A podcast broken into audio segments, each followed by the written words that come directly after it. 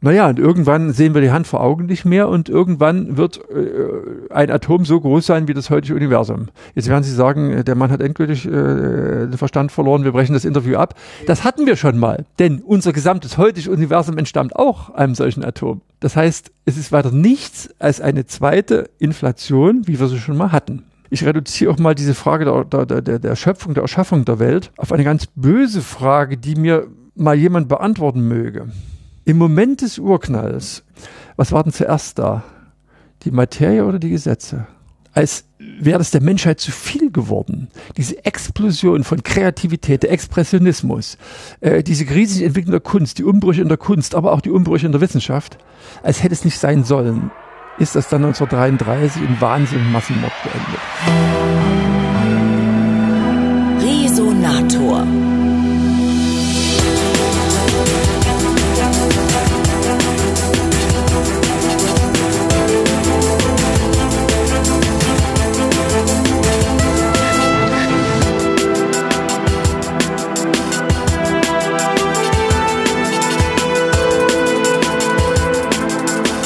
Bin nach Zeuthen gefahren, vor die Tore Berlins und sitze gegenüber von Thomas Naumann.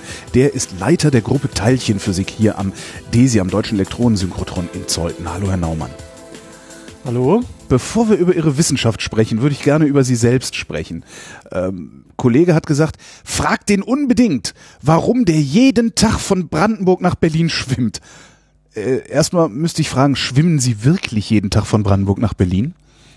Ja, dieses Institut äh, DESI in Zeuthen ist idyllisch gelegen, äh, nämlich am Zeutner See und genau an der Stadtgrenze zwischen, äh, äh, zwischen, zwischen Berlin und der Umgebung, beziehungsweise Berlin und Brandenburg. Ja, und im Sommer schwimme ich einfach gern, äh, nach des Tages getaner Arbeit noch ein bisschen zur Ruhe zu kommen und ins Wasser zu springen und auf die andere Seite zu, zu schwimmen. Wie, und das ist, wie lang ist das? Also, ach, was weiß ich, 300 Meter oder ah, okay. so. Nicht, nicht sehr weit. Ist hier eine relativ enge Stelle. Und man hat dann abends so schönes Abendlicht und äh, zuweilen legt sich dann der Wind äh, am Abend, wenn sich alles stille ward. Und äh, es ist einfach ein schöner Tagesabschluss und man spürt sich selber noch ein bisschen den eigenen Körper. Ja, und kriegt die Gedanken des Tages los. Wohnen Sie dann direkt am anderen Ufer oder müssen Sie Nein, das so hieß ja, dass ich dann auch früh nackt, dass ich auch früh nackt zur Arbeit kommen muss. Also ganz so weit, ganz so weit ist es noch nicht. Nee, ich wohne hier äh, seit längerem dann hier in Zeuthen. Ich habe eine Zeit lang in Berlin gewohnt, was natürlich sehr interessant und aufregend ist, aber irgendwann ist es auch schön, hier draußen zu wohnen und zu arbeiten und jeden Morgen bei gutem und schlechtem Wetter mit dem Rad zur Arbeit zu fahren. Das ist sehr schön. Aber wie machen Sie das mit dem Rad, wenn Sie dann nach Hause schwimmen? Dann steht das Fahrrad ja hier. Nee, ich schwimme ja nicht nach Hause. Ach so. Ich schwimme hin und zurück. Ach, Sie schwimmen eine Runde sozusagen. Ich schwimme eine Runde. Jetzt hin, einmal hin, einmal zurück. Okay, ja, ja. Ja, einmal hin und einmal her. Sie haben auch schon in, in der DDR ja auch schon geforscht. Haben Sie auch schon hier geforscht? Ja. Konnten Sie da auch einfach so schwimmen? Das ich weiß gar nicht, wie jetzt hier die, der Grenzverlauf war. Wir sind ja relativ dicht dran, oder? Das war keine, war nicht die Staatsgrenze, das war auch damals natürlich die Grenze von Berlin. Ja. Aber eine für mich äh, relevante Grenze war das schon, schon, schon lange nicht mehr. Das hat in 16 Jahren aufgehört, dass, dass am Rande von Berlin die Posten standen. Das ist, und im Wasser schon gar nicht. Also das war wahrscheinlich immer offen. Also da ja. hat die Westpropaganda bei so Leuten wie mir sehr gut verfangen, dann wahrscheinlich eher. Ne? Nee, das war ja alles, das war ja alles Ostdeutschland, also in der Hinsicht, in der Hinsicht kein Problem. Ähm Sie haben Zeuthen sozusagen nicht verlassen. Ich habe das verlassen, äh, um mal in Zürich zu arbeiten. Das ging in Zeuthen nach zum Teil langer Wartezeit für mich als ewiger SED-Verweigerer, waren das 13 Jahre, ging das dann irgendwann mal, da war Zeuthen wirklich eine Insel der Seligen, weil wir auch durch einen sehr klugen und toleranten Direktor völlige Ausnahmebedingungen hatten innerhalb der DDR. Mhm. Ähm, ich habe mal eine Zeit lang, also kurz in der Sowjetunion gearbeitet und ich war dann äh, im Gefolge des deutsch-deutschen Wissenschaftsabkommens 1986 ab 1987, 88 in Hamburg und habe, so absurd wie das klingt, die Wende als DDR-Wissenschaftler am DESI in Hamburg erlebt. Ich bin immer gependelt. Ja. Äh, es war natürlich bizarr, weil in der Zeit, wo meine, meine ganzen DDR-Freunde äh, äh, oder Kollegen oder wie auch immer abhauten, bin ich eigentlich gern wieder nach Zeuthen gekommen, weil wir haben eine gute Forschung gehabt, wir hatten eine für DDR-Verhältnisse sehr gute Atmosphäre, gute Kollegen, gute Freunde hier und eine tolle Forschung, so dass ich äh, keinen Grund hatte abzuhauen, wie es ja, klar, Sie konnten ja auch jeder, jederzeit rein und raus oder war das mit viel Papieraufwand und viel Also ich hatte, das war aber äh, bitte betrachten Sie das nicht als DDR-Standard oder so. Ja. Und ich war, sonst wäre ich auch nicht im öffentlichen Dienst geblieben, auch nicht bei der Stasi. Wir hatten wirklich Ausnahmebedingungen, weil sich unser Direktor darum gekümmert hat, dass wir im Rahmen dieser Zusammenarbeit alle grüne Dienstpässe hatten und das mehrmalige Aus- und Einreisevisum. Das war aber eine extreme Ausnahme und extremes Privileg. Das war mir damals bewusst, dass ich nach weit über zehn Jahren Wartezeit als also ewiger SED-Verweigerer, zum Teil auch nicht verheiratet, so dass die Familie nicht als Geisel, Als hier, ja. hier im Osten, Ja. im Osten blieben. Das waren aber wirkliche Ausnahmebedingungen. Die haben auch dazu ge geführt, dass wir hier wie Pech und Schwefel zusammengehalten haben und dass auch dieses Institut hier, das ehemalige Institut für Hochenergiephysik der ehemaligen Akademie der Wissenschaften der ehemaligen DDR, dass dieses ehemalige Institut Ja. auch das erste Institut war, was ähm, was äh, in, in, in, in, in, äh, also in vernünftige Westverhältnisse überführt wurde. Der damalige DESI-Direktor, Professor Sörgel, hat sich sofort im Bundesministerium dafür, darum gekümmert, dass wir diese Vereinigung vollziehen konnten. Und äh, mein Institut war das erste Institut der Akademie der Wissenschaften, was sozusagen in Westobhut geriet. Und dieses Evaluierungsmodell, was wir in Zeuthen hatten, war, wurde dann auch zum Maßstab für die Evaluation aller ehemaligen DDR-Institute. Mhm. Dadurch, dass wir schon eine ganz enge und vertrauensvolle und gute Zusammenarbeit hatten mit einem sehr renommierten Westinstitut, ist das bei uns in Windeseile gelaufen und auch sehr erfolgreich. Also Ich bin im Westen groß geworden ähm, und, und äh, wir haben gelernt, in der DDR, da haben die ja nichts. Da da haben die nichts, da können die nichts, die, die haben ja nicht mal fließend Wasser. So, also ne, jetzt ein bisschen zugespitzt. Ähm, jetzt würde ich mit meiner Westsozialisation denken, ja, was haben die denn äh, da aus Zeuthen äh, in Hamburg beitragen können? Also wir, wir waren ja im Westen, wir, wir wussten ja schon alles. Inwiefern ist da die Befruchtung gelaufen? Das eine ist, dass wir in Zeuthen äh, jahrzehntelang äh, während der sogenannten Blasenkammer-Ära in der Teilchenphysik die Blasenkammerfotografien äh, ausgewertet haben, die unter anderem äh, zu Millionen Stück am Europäischen Zentrum für Kernforschung in Genf gemacht wurden. Das heißt, wir bekamen die Fotos und unsere, ich sage das jetzt mal so, unsere billigen Zeutner Hausfrauen haben die optische Ah. Auswertung gemacht. Da war unser Bonus, waren sozusagen die geringen Ostlöhne. Das war sehr arbeitsintensiv und ich meine, da waren wir nicht dümmer als der Westen. Ja.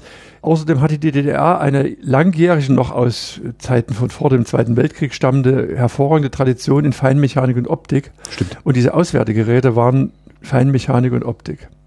Das heißt, da, und das war jetzt naja, der technologische Stand der plus minus um den Zweiten Weltkrieg. Das war jetzt nicht die, die modernste Elektronik natürlich, die nötig war. Die wurde dann schrittweise nötig, Rechentechnik und so weiter. Da haben wir die Handicaps anders ausgeglichen, aber wir haben mit sehr viel Fleiß und menschlicher Arbeitszeit die aktuellsten Aufnahmen und Filme des Europäischen Zentrums für Kernforschung auswerten können und zurückgeschickt und waren in diesen sogenannten Blasenkollaborationen am CERN immer mit drin und wurden auch vom CERN, den Physikern, aber auch von den CERN-Generaldirektoren immer sehr, sehr fair und anständig behandelt, wie es in der Physik, in der Teilchenphysik üblich ist. Der erste CERN-General, also der zweite CERN-Generaldirektor Viktor Weißkopf, ein Wiener Jude, der an der, an, ähm, an der, an der äh, amerikanischen Atombombe mitgearbeitet hat Mhm. und dann CERN-Generaldirektor wurde, hat mal hier in der Villa gesessen, hat uns hier besucht und ich habe noch einen persönlichen Dankesbrief von seiner Hand. Er hätte sich ja wie, gef gefühlt wie in seiner revolutionären Jugend in den 20er Jahren. Das war ein Inter eine, eine internationale der Teilchenphysik, die alle Grenzen überschritten hat und wo wir uns einen, einen Dreck um die, um die Befindlichkeiten der Politiker geschert haben. Jener Viktor Weißkopf war natürlich auch durchaus sauer auf die sogenannte Hallstein-Doktrin der Bundesrepublik, nämlich den Alleinvertretungsanspruch der, der, der alten Bundesrepublik, weil er natürlich als Emigrant aus Deutschland äh, dezidierte Meinungen Ja. zur geistlichen Verfassung der Bundesrepublik hatte und wie er nach eigenem Zeugnis Zu ich Recht, habe, zu Recht. sehr links, sehr links war, so dass äh, wir eben grenzüberschreitend wunderbar arbeiten konnten. Ja. Wir haben auch äh, lange nach Bau der Mauer haben unsere Physiker mit den DESI-Physikern schon zusammengearbeitet bis, äh, bis 1968, bis durch einen politischen Eingriff von außen oder von oben diese enge Zusammenarbeit abgebrochen wurde. Wir haben bis 1968 sind Kollegen von mir nach Hamburg gefahren mit großen Karten, äh, Ki- Kisten an Lochkarten und haben also Daten hin und her transportiert. Ja. Das ist völlig einmalig. Das haben wir als Physiker aber so gemacht und den Politikern einfach einen Vogel gezeigt, solange wie es ging. Irgendwann ging es dann nicht.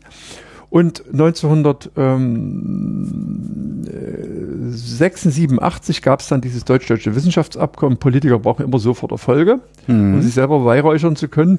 Und da guckte man, was gibt's denn schon? Mit etwas, was es schon gibt, kann ich natürlich sofort einen Erfolg vermelden. Und da war unsere Kooperation mit mit DESI im Vorfeld des Baus des größten deutschen Beschleunigers, des sieben Kilometer langen Hera-Beschleunigers, Mhm. eines Milliardenprojekts, das DESI dann in Folge, also in Time and Budget fer fertiggestellt hat. Ja, und Sie fragen, was wir beitragen konnten. Wir hatten, es waren zum Beispiel ähm, Ingenieure bei der Vermessung und beim Test der supraleitenden Magnete mit dabei. Ja. Vom, vom Zentralinstitut für, nicht, vom Zentrum für wissenschaftlichen Gerätebau. Und wir haben auch ähm, in Handarbeit eine, ein Nachweisgerät gebaut, was eben sehr auf Handarbeit beruhte und gezielt von der Planungsgruppe unseres des Hamburger Experiments H1 so ausgesucht wurde, dass wir Ossis mit unserer Handarbeit und unseres, unseres, unseren soliden Technikern vernünftig was beitragen konnten. Also das, was nicht so elektronikdominiert war. Ja. Uns war bekannt, also leidvoll bekannt, dass die Technologielücke bis zum Ende der DDR auf etwa 15 Jahre angestiegen war. Nur in der Forschung oder insgesamt auch im, Na, im Alter ja, überall. Im, Prinzip überall. Also- naja, ich meine, es gab natürlich auch keine, die, nicht die entsprechenden elektronischen Geräte und so Ja, weiter. ja, ja. Denn im Westen kamen die Sachen natürlich dann sofort auf den Markt und auch die Teilchenphysik hat ja im Wesentlichen von Geräten äh, gelebt, die auf dem Markt waren. Die Technologielücke war bis auf fast 15 Jahre äh, angeschwollen. Das hat zum Beispiel bedeutet, dass in dem Rechenzentrum des Europäischen Zentrum, äh, Kernforschungszentrums CERN in Genf uns freundlich zugewandte Techniker die ältesten aus, auszurangierenden Magnetbandgeräte noch aufbewahrt haben und angeschlossen gelassen haben, damit sie uns Magnetbänder abliefern können oder von, in der DDR geschriebene Bänder lesen können, die auf noch auf Sonderdevisen gekauften, aber immer auch schon veralteten westlichen Magnetbandschreibegeräten geschrieben wurden. Also die höchsten Schreibdichten im Osten waren immer, waren inzwischen kleiner als die kleinsten Schreibtisch. also die kleinsten im. Westen.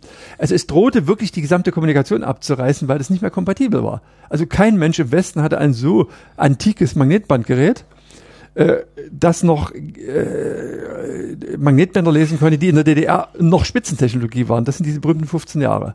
Das ist ja schrecklich. Also Ja, das so, sowohl dass, als dass auch, weil, weil auf einmal ist da, auf einmal ist da, äh, ist die Mauer nicht nur irgendwie so eine, so, ein, so eine physische Grenze, über die man nicht rüberkommt, Ja, ja, das- sondern auf einmal äh, kann man überhaupt nicht mehr miteinander reden.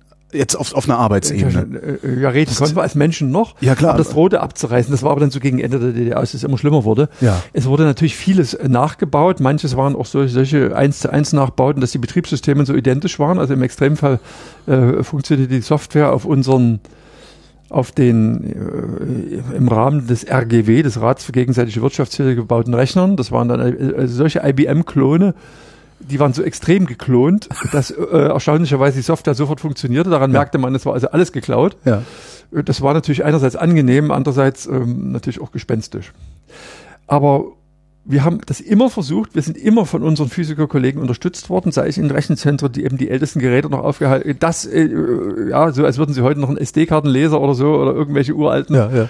oder äh, wir hatten noch einen Plattenspieler zu Hause, ja, die, diese Geschichten. Naja, aber Ich der arbeite auch beim Radio von Wenn sie kein Vinyl mehr haben, dann können sie nicht mehr lesen. Dann sind die Platten nutzlos, genau.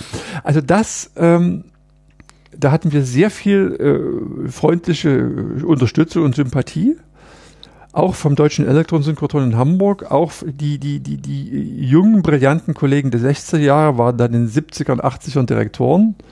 Und wir kannten uns eben noch und konnten sofort 1987 da anknüpfen und sind also auf die freundlichste Art und Weise zur Brust genommen worden, was leider nicht überall in der DDR war. Häufig kamen dann sag, im Gefolge der Besatzungsmacht zweite und leider auch häufig dritte Kategorie. Das war sowohl in der Industrie als auch leider in der Wissenschaft bis hin zu äh, Chefärzten in der Medizin und so weiter, wo einen also das kalte Grausen gepackt Also das hat. ganze drittklassige Personal, das im Westen nichts geworden ist, Ja, ist dann ja. rübergekommen und was das auch hat in der Medizin das Maul aufgerissen. Ja, also ich kenne auch Fälle in der Medizin, was dann auch bedenklich war in Sachen von äh, Gesundheit, ja, Ja. die dann beträchtliche Macht bekommen haben oder auch in, auch in der Forschung äh, war das manchmal nicht gut. Das aber war, bei uns hat scheint überall so gewesen aber bei uns zu hat sein, es wirklich wunderbar funktioniert. Also wir haben einen, einen, auch einen brillanten Direktor aus Hamburg bekommen, der sich hier gekümmert hat und so weiter. Und viele von uns haben in dem Moment das weitergemacht, was wir vorher gemacht haben, nämlich das Projekt in Hamburg weiter Ja. vervollständigt, sowohl das Experiment als auch den Beschleuniger. Und das ist ein wirklich positives Beispiel. Das heißt, es geht auch anders, wenn Menschen nur wollen. Ja. Man muss nur wollen. Und äh, in der Physik und bei uns in der Teilchenphysik, die immer international war, also von Anfang an, im Prinzip seit eben ein großer amerikanischer Physiker, Nobelpreisträger und Atombombenforscher Isidor Rabi 1950 in Florenz auf der UNESCO-Generalversammlung gesagt hat, wir haben genug von der amerikanischen Bombe und vom Krieg, das waren ja fast alles geflohene Amerikan äh, äh, europäische Juden, Ja. die aus einer anderen Kultur kamen und denen diese, diese amerikanische Kriegspolitik furchtbar auf den Geist ging, die es nur gemacht haben aus Angst vor Hitler. Da waren ganz viele Leute, Oppenheimer, Viktor Weißkopf, äh, Isidor Rabi, auch der geflohene Niels Bohr, Enrico Fermi und, und, und, und Einstein mit dem Brief von Szilard, Szilard, der aus Budapest stammte und, und, und. Das waren zu 90 Prozent europäische Emigranten, die natürlich in Europa fehlten Ja. und die dann sagten, wir wollen, wir wollen das gute alte Europa wieder haben. Was ein Traum war, und so natürlich nicht, ähm, nicht mehr zu haben war. Eine Vergangenheit kann man nicht rekonstruieren. Naja, aber immerhin auf, auf äh, Ebene der Wissenschaftskommunikation hat sich dann in, über dieses alte Europa ein, ein Netz gelegt. Aber der Isidor oder? Rabi, der ein mächtiger Mann war, Oppenheimer war natürlich auch noch ein teilweise mächtiger Mann, obwohl er natürlich durch seine Haltung zum, zum Atombombenbau äh, sch- schon vor dem Komitee, für, also in der McCarthy-Ära, vor dem Komitee für unamerikanische Tätigkeit große Schwierigkeiten hatte und von dem extrem rechten Edward Teller also abge, also überholt wurde und kaltgestellt wurde und von, der Mc, von, von, von, den, von dem McCarthyismus. Diese Leute hatten natürlich ein, ein, ein großes Gewicht auch im, im, im, im, amerikanischen State Department und Ja. im Department of Energy. Und die haben dafür gekämpft, auch im Rahmen der UNESCO und nicht umsonst, an der Wiege der Renaissance in Florenz, an einer denkwürdigen Rede von Isidor Rabi, in dem er auf die abendländische Kultur abgehoben hat und gesagt hat, wir wollen, dass in Europa, in den Trümmern des zerstörten Europa, eine friedliche und fruchtbare Wissenschaft wie vor 33 wiederkommt. Mhm. Und die Zeit von ungefähr 1900 bis 1933 war eine einmalig fruchtbare Epoche äh, in, der, in, der, in, der, äh, in der Physik über die Bis Jahrhunderte. heute einmalig. Bis heute einmalig, ja. Mit dem Mord an den Juden ist das 1933 abgebrochen worden. Da hat die Welt in Europa einmalig was verloren, denn es waren sehr viele jüdische Wissenschaftler. Es gab eine unglaubliche Kommunikation zwischen all diesen Menschen, all diese blutjungen Nobelpreisträger, Heisenberg, der mit 21 seine großen Entdeckungen gemacht und so. Das war, das hieß ja Knabenphysik. Die waren ja alle jung, die waren paar 20, ja.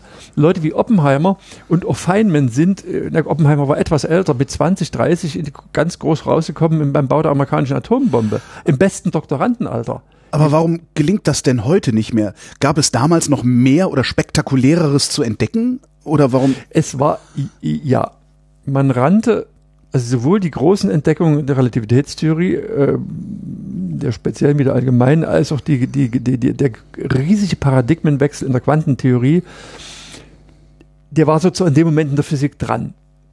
Entdeckte Radioaktivität der Röntgenstrahlen, also wirklich richtige, völlig überraschende, nicht, nicht, nicht erwartete Entdeckung und dann die Entwicklung der Quantenmechanik als Erklärung all dieser atomaren Phänomene. Das war eine Revolution in der Physik, wie sie alle 400 Jahre passiert. Das, man kann nicht, man, man, kein Wissenschaftsgebiet lebt in der permanenten Revolution. Wir sind nicht bei Trotzki, also das ist und ähm, so, so, so funktioniert das nicht. Das waren damals aber echte Paradigmenwechsel und Revolutionen, die sich so vollzogen haben, ja, dann vielleicht die theoretischen Entwicklungen in den 20er Jahren. Mhm. Wo jeder kannte jeden, die Leute waren blutjung, alles genial. Und ähnlich ist es ja in Kunst und Literatur. Leute wie Stefan Zweig, Thomas Mann, Leon Feuchtwanger und so weiter. Ähnlich, ähm, auch eine ganz stark, ja, auch, auch natürlich von, von jüdischen Künstlern dominierte Entwicklung, die dann als wäre das der Menschheit zu viel geworden. Diese Explosion von Kreativität, Ja. der Expressionismus, äh, diese riesige Entwicklung der Kunst, die Umbrüche in der Kunst, aber auch die Umbrüche in der Wissenschaft, als hätte es nicht sein sollen, ist das dann 1933 in Wahnsinn und Massenmord geendet. Ja. Und Europa hat unwiderruflich diese Talente verloren. Die USA haben viel gewonnen. Ja. Ein Großteil der technologischen Vorherrschaft der USA stammt daher, dass Europa und natürlich äh, die deutsche Herrenrasse Brain Drain hatte. Die, diese, Ja. diese, diese Sachen äh, vernichtet hat. Ja. Das war für die USA ein, ein nicht zu unterschätzender äh, Entwicklungsvorteil. Ach so, nicht nur, dass nicht nur, dass die ganzen Auswanderer in die USA sind und ihr Know-how da. Äh, Ja, die einen haben verloren und die anderen haben gewonnen. Ja, Ja. Und auch richtig erholt hat sich, haben sich Deutschland und Europa davon bis heute nicht. Äh, inzwischen ist es so, dass durch eine seit Ende des Kalten Krieges, seit also die, die, die, die Spitzenforschung in den USA auch nicht mehr so bedingungslos äh, äh, finanziert wird, dass die USA in den letzten Jahrzehnten auch ins Hintertreffen geraten und nicht mehr eine Führungsnation der Welt sind. Das gilt ja auf, auf anderen Gebieten. In der Ökonomie gibt es Erschlaffungserscheinungen und so weiter und so fort. Wir wollen mal gar nicht jetzt von den aktuellen Entwicklungen reden. Ja, das Diese Entwicklungen sind, die sind, die, die, die sind leider, leider, leider, muss ich sagen, das hätte ich vor 30 Jahren nicht gedacht, dass auch unsere grundsätzlich friedliche Teilchenphysik leider doch ein Kind des Krieges war. In einem gewissen Maße, weil die extreme Finanzierung der Ja. fünf nationalen Laboratorien, die Nobelpreisträger schmieden, in denen nicht unter drei bis fünf Physik-Nobelpreisträger waren, wie Stanford und so weiter. Mhm. Unter dem wird's nichts. Ein Nobelpreis reicht nicht. Da brauche ich schon drei und noch zehn Leute, die besser sind als jeder deutsche Wissenschaftler drunter. Ja. sozusagen.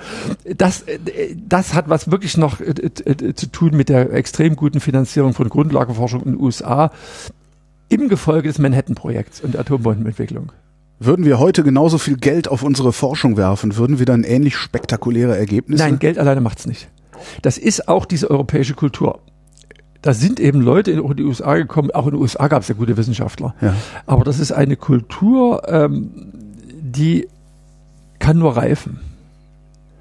Ich kann auch nicht auf einem unfruchtbaren Boden, jetzt kippe ich Dünger drauf und erwarte dort das schöne Pflanzen. Also nur, nur, es geht nicht brute force. Mhm. Also da sind sozusagen Gottes Wege etwas äh, delikater. Das wäre zu einfach, nur Geld reinzupumpen. Wie lässt man die reifen? Toleranz? Das ist eine wirklich schwierige Frage. Au- Auch unter welchen Bedingungen ist denn die deutsche Forschung so groß geworden im Gefolge des, also in, in dem eigentlich spießigen, bornierten wilhelminischen Deutschland? Ja. Wie hat das funktioniert? Das ist eine wirklich gute Frage. Ähm, die Gründung der Physikalisch-Technischen Reichsanstalt im Prinzip aus dem Portfolio, aus dem kaiserlichen Portfolio, das war also für damalige äh, Verhältnisse ein unglaublich teures äh, Unterfangen. Da würde Deutschland wahrscheinlich zehn Jahre dran rumgrübeln und würde das immer noch nicht auf die Reihe kriegen. Und in, in dem Gefolge sind die Nobelpreise nur so gepurzelt. Ja. Die, die, die ähm, äh, Institute der Kaiser-Wilhelm-Gesellschaft, der später Max-Planck-Gesellschaft, wo eben Leute wie Fritz Haber und so weiter gearbeitet haben, Einstein, Planck und, und, und, die Entdeckung der Kernspaltung in Deutschland. Also die Randbedingung dessen, dass Deutschland derzeit zwei Drittel der, weiß ich nicht, zwei Drittel der Nobelpreise abgesahnt hat. Die sind nicht so einfach zu erklären. Da würde ich, Ich werf mal einen Begriff auf den Tisch. Ja. Mäzenatentum. ja. Ist es vielleicht das, ist es aber vielleicht das, dass, dass, dass, Wilhelm, dass Wilhelm gesagt hat, das scheint mir was Großartiges Mhm. zu sein, ich bezahle das jetzt einfach mal und wir heute das Problem haben und rechtfertigen müssen. Es waren noch gewisse bürgerliche Bildungseliten. Die USA haben später nachgeholt. Die USA waren schon noch irgendwo ein Cowboy-Land und haben, haben Deutschland sehr beneidet. Ja. Ähm, Internationalität und Vernetzung. Und ich denke, das ist einer der Gründe, warum. Aber die auch, haben wir heute auch. Ja, was aber damals insbesondere den hohen Anteil an jüdischen Physikern, die natürlich international waren. Also Ja. Die ja, die ja, also das Judentum ist nun mal international, Ja. die anders denken. Ja. ähm, äh, die auch ähm, häufig in erster Generation assimiliert waren und sozusagen emporkommen konnten. Ja. Und die Besten sind emporgekommen. Ein Volk, was seit 5000 Jahren das Volk des Buches war, das Volk des Gesetzes und durchgestartet ist zu einer, zu einer unglaublichen äh, Produktivität, die dann 1933 also natürlich brutal äh, sozusagen bestraft wurde und zumindest in Deutschland äh, gestoppt wurde. Also das sind komplizierte, wirklich komplizierte Dinge. Also Geld allein ist es nicht. Man braucht eine gewisse Kultur. Deutschland, was spezifisch ist für das wilhelminische Deutschland, Deutschland war zu spät gekommen und hat Ja. seinen Nachhol und hat sehr schnell nachgeholt. Hm. In einem Moment, wo man Platz dann, an der Sonne und sowas. Ne? äh, ja, wo man dann alles schon modern machen konnte. Also sozusagen diese, dieser rapide Aufbau der deutschen Industrie, Siemens, AEG, von Rathenau geführt, einer äh, auch sehr intelligenten jüdischen Familie, ja, Rathenau dann der äh, kaiserliche Berater auch für Krieg und so weiter. Also äh, die, die tolle Querverbindung hatten und die natürlich auch Mäzene waren. Ein Teil dieser, dieser äh, Kaiser-Wilhelm-Institute wurden auch kofinanziert, äh, auch von der Industrie. Das hat gut funktioniert und zwar zum Teil sind bis sind werden heute die Finanziers noch gar nicht wirklich genannt. auch bei bestimmten Kaiser-Wilhelm-Instituten. Ich, ich vermute, die sind bekannt, aber ähm, das funktionierte sehr diskret. Mhm. Sehr effektiv, weil das waren kurze Wege. Dass Einstein hier so in, in, in, in Berlin eine Professur kriegt, ohne lernen zu müssen, das hat der Planck ja, in, in, in Kürze hingekriegt und so. Ja, und da wurden die Leute nach Berlin geholt und sie kamen. Ähm, die Leute waren kulturvoll. Man stelle sich vor, diese Geige- und Violinrunde, in der Einstein, Planck, Lise Meitner und so weiter gespielt haben, das ist heute unvorstellbar. Ja. Da spielte natürlich auch gute deutsche Kultur eine Rolle und so weiter. Toleranz, der Salon, ein bürgerliches Element, alles, was heute nicht mehr gibt. Jetzt verfalle ich natürlich in Nostalgie. Da muss, Naja, viel ja, da muss vieles zusammenkommen. War halt eine andere Zeit. Damals waren halt Atmosphäre. solche Salons waren halt auch nötig, weil es, äh, ich sag mal, ja, den, den Diskursraum, den wir heute vielleicht in, in freien Medien haben, nicht gab. Aber die kannten Ähm, sich auch, der Brecht kannte das den Feuchtwanger und, Ja. und, und, und gut, Thomas Mann und Gerhard Hauptmann waren eine, eine etwas andere, eine, eine andere Kultur. Aber die kannten sich auch alle. Was hier in Berlin los war, die Theaterkritiker und so weiter, die Roaring Twenties, ja, die Goldenen Zwanziger, das war ein einmaliges, für mich ein einmaliges Aufblitzen menschlicher Kultur, sowohl in der Kultur, in Geisteswissenschaften, in der Philosophie zum Beispiel oder die ganzen Sexualwissenschaften, ja, Ja. Die, die ganze ähm, Psychoanalyse, Ja. äh, Adler, Jung und so weiter, auch äh, viele äh, also Wiener Juden und so weiter. Das, das hielt ja alles miteinander. Das ist, das war ein Aufblitzen der Menschheitskultur, was 1933 also brutalst möglich äh, beendet wurde. Und um jetzt mal zur, zur, zur Physik und Teilchenphysik zurückzukommen, und da gab es also Träume äh, äh, emigrierter amerikanischer Wissenschaftler, die in sehr einflussreich waren, weil sie alle am Bombenprojekt mitgearbeitet hatten, diese einmalige Weimarer Kulturatmosphäre und Wiener, es waren noch viele Wiener, Budapest, es gibt ein, ein berühmtes Buch, die, the, the Martian of Science, über fünf Budapester äh, Juden, die ähm, an der amerikanischen Atombombe mitgearbeitet haben. Der Erfinder des Computers John von Neumann, wir haben hier in Zeuthen das John von Neumann Institut für Computing. Das war Leo Szilard, der mit Einstein den Brief an, äh, an Roosevelt geschrieben hat für die Atombombe. Das war Eugen Wiegner. Das war der Strömungsmechaniker von Karmann und einen vergesse ich immer. Szilard, äh, Wiegner. Naja, also vier habe ich jetzt zusammenbekommen.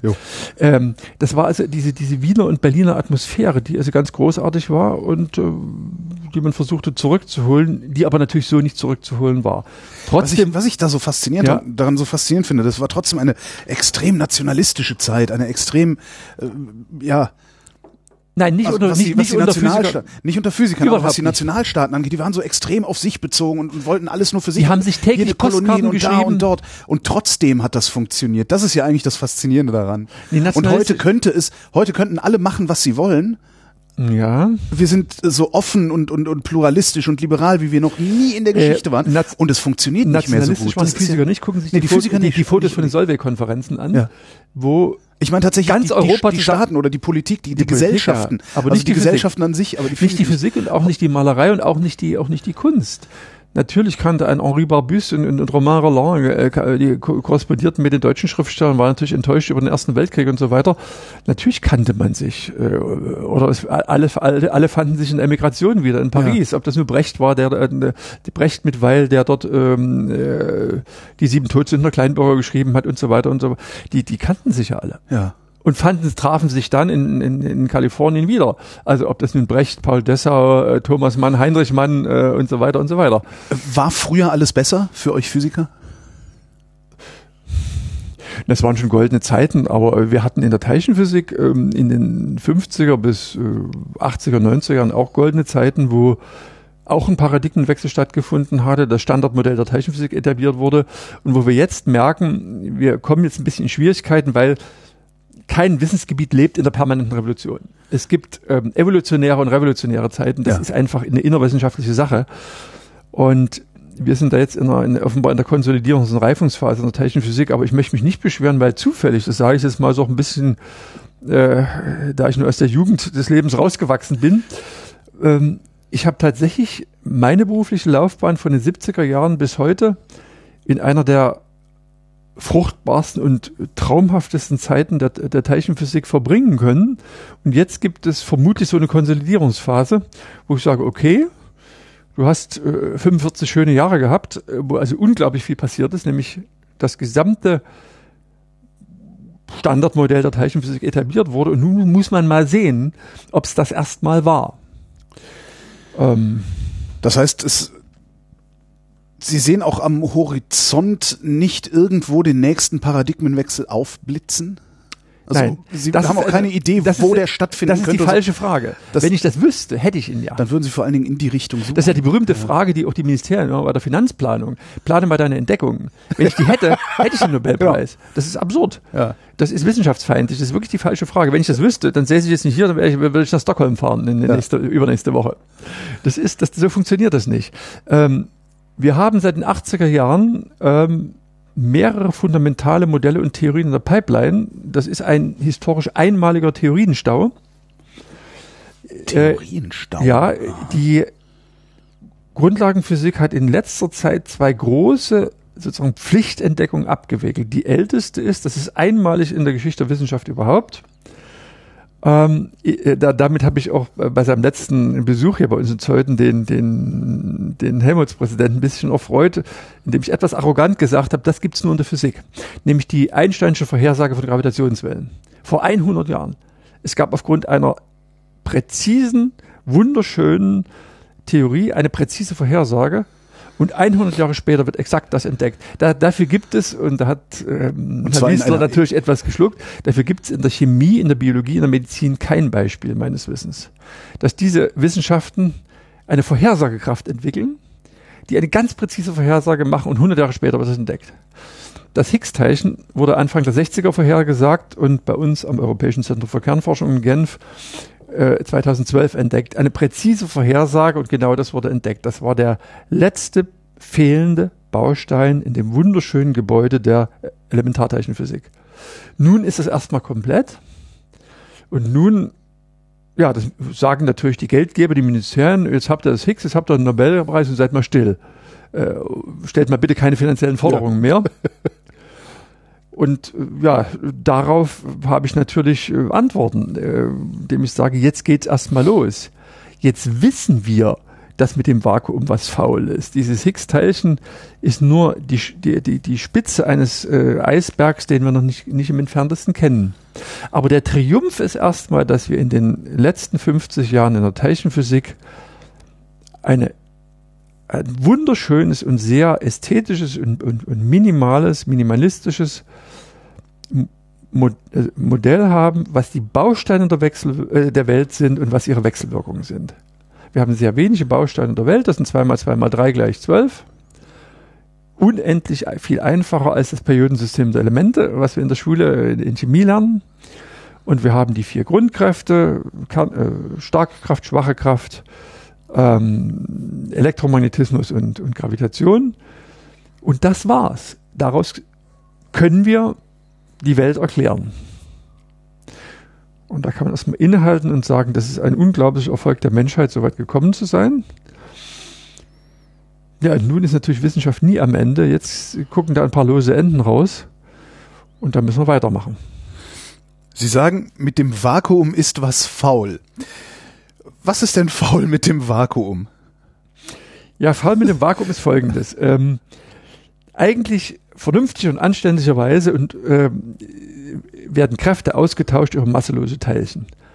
Nur deshalb können Sie mich sehen, kann Sie, ich Sie sehen, nur deshalb sehen wir das Sternenlicht, weil nämlich das Austauschteilchen, das Lichtquant, das Photon masselos ist. Und weil kein Preis dafür bezahlt werden muss, dass es abgeschickt wird und zum Teil Milliarden Jahre durchs Universum reist. Das gilt für den Elektromagnetismus, das gilt für die Kernkraft. Da wir die Gravitationswellen gesehen haben, gilt das vermutlich auch für die Schwerkraft, äh, dass diese Kräfte äh, vermittelt werden von masselosen Teilchen. Die Folge der masselosen Teilchen ist ihre unendliche Reichweite. So möchte man es eigentlich. Und es gibt eine einzige Ausnahme. Das ist die schwache Kraft, die nämlich deshalb so unendlich schwach ist, weil sie vermittelt wird von Teilchen, die 1983 am CERN äh, entdeckt wurden. Die sogenannten W- und Z-Bosonen, die hundertmal schwerer sind als die Kernbest Kernbestandteile Ich Proton und denke, Neutron. denk, die sind masselos.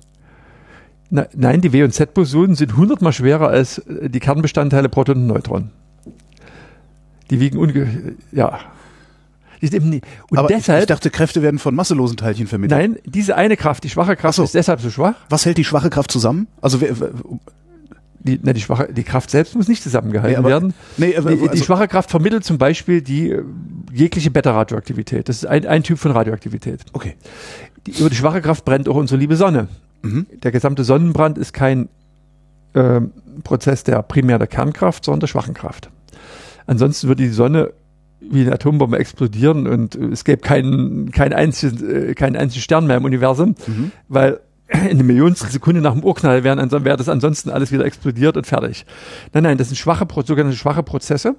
Das sehen Sie auch daran, dass die Neutrinos, mit denen wir uns hier ähm, am DESI in Zeuthen auch beschäftigen, dass die ungehindert ungefähr eine Milliarde Erddurchmesser durchdringen und kein einziges Mal wechselwirken. Ein einzelnes Neutrino wechselwirkt so schwach mit Materie, ein einzelnes Sonnenneutrino, dass es im Mittel 100, äh, äh, im Mittel eine Milliarde Erdmassen durchdringt. So schwach ist die schwache Kraft. Und zwar deshalb, weil diese Austauschteilchen zu schwer sind. Das ist seit langem bekannt. Das habe ich nicht verstanden.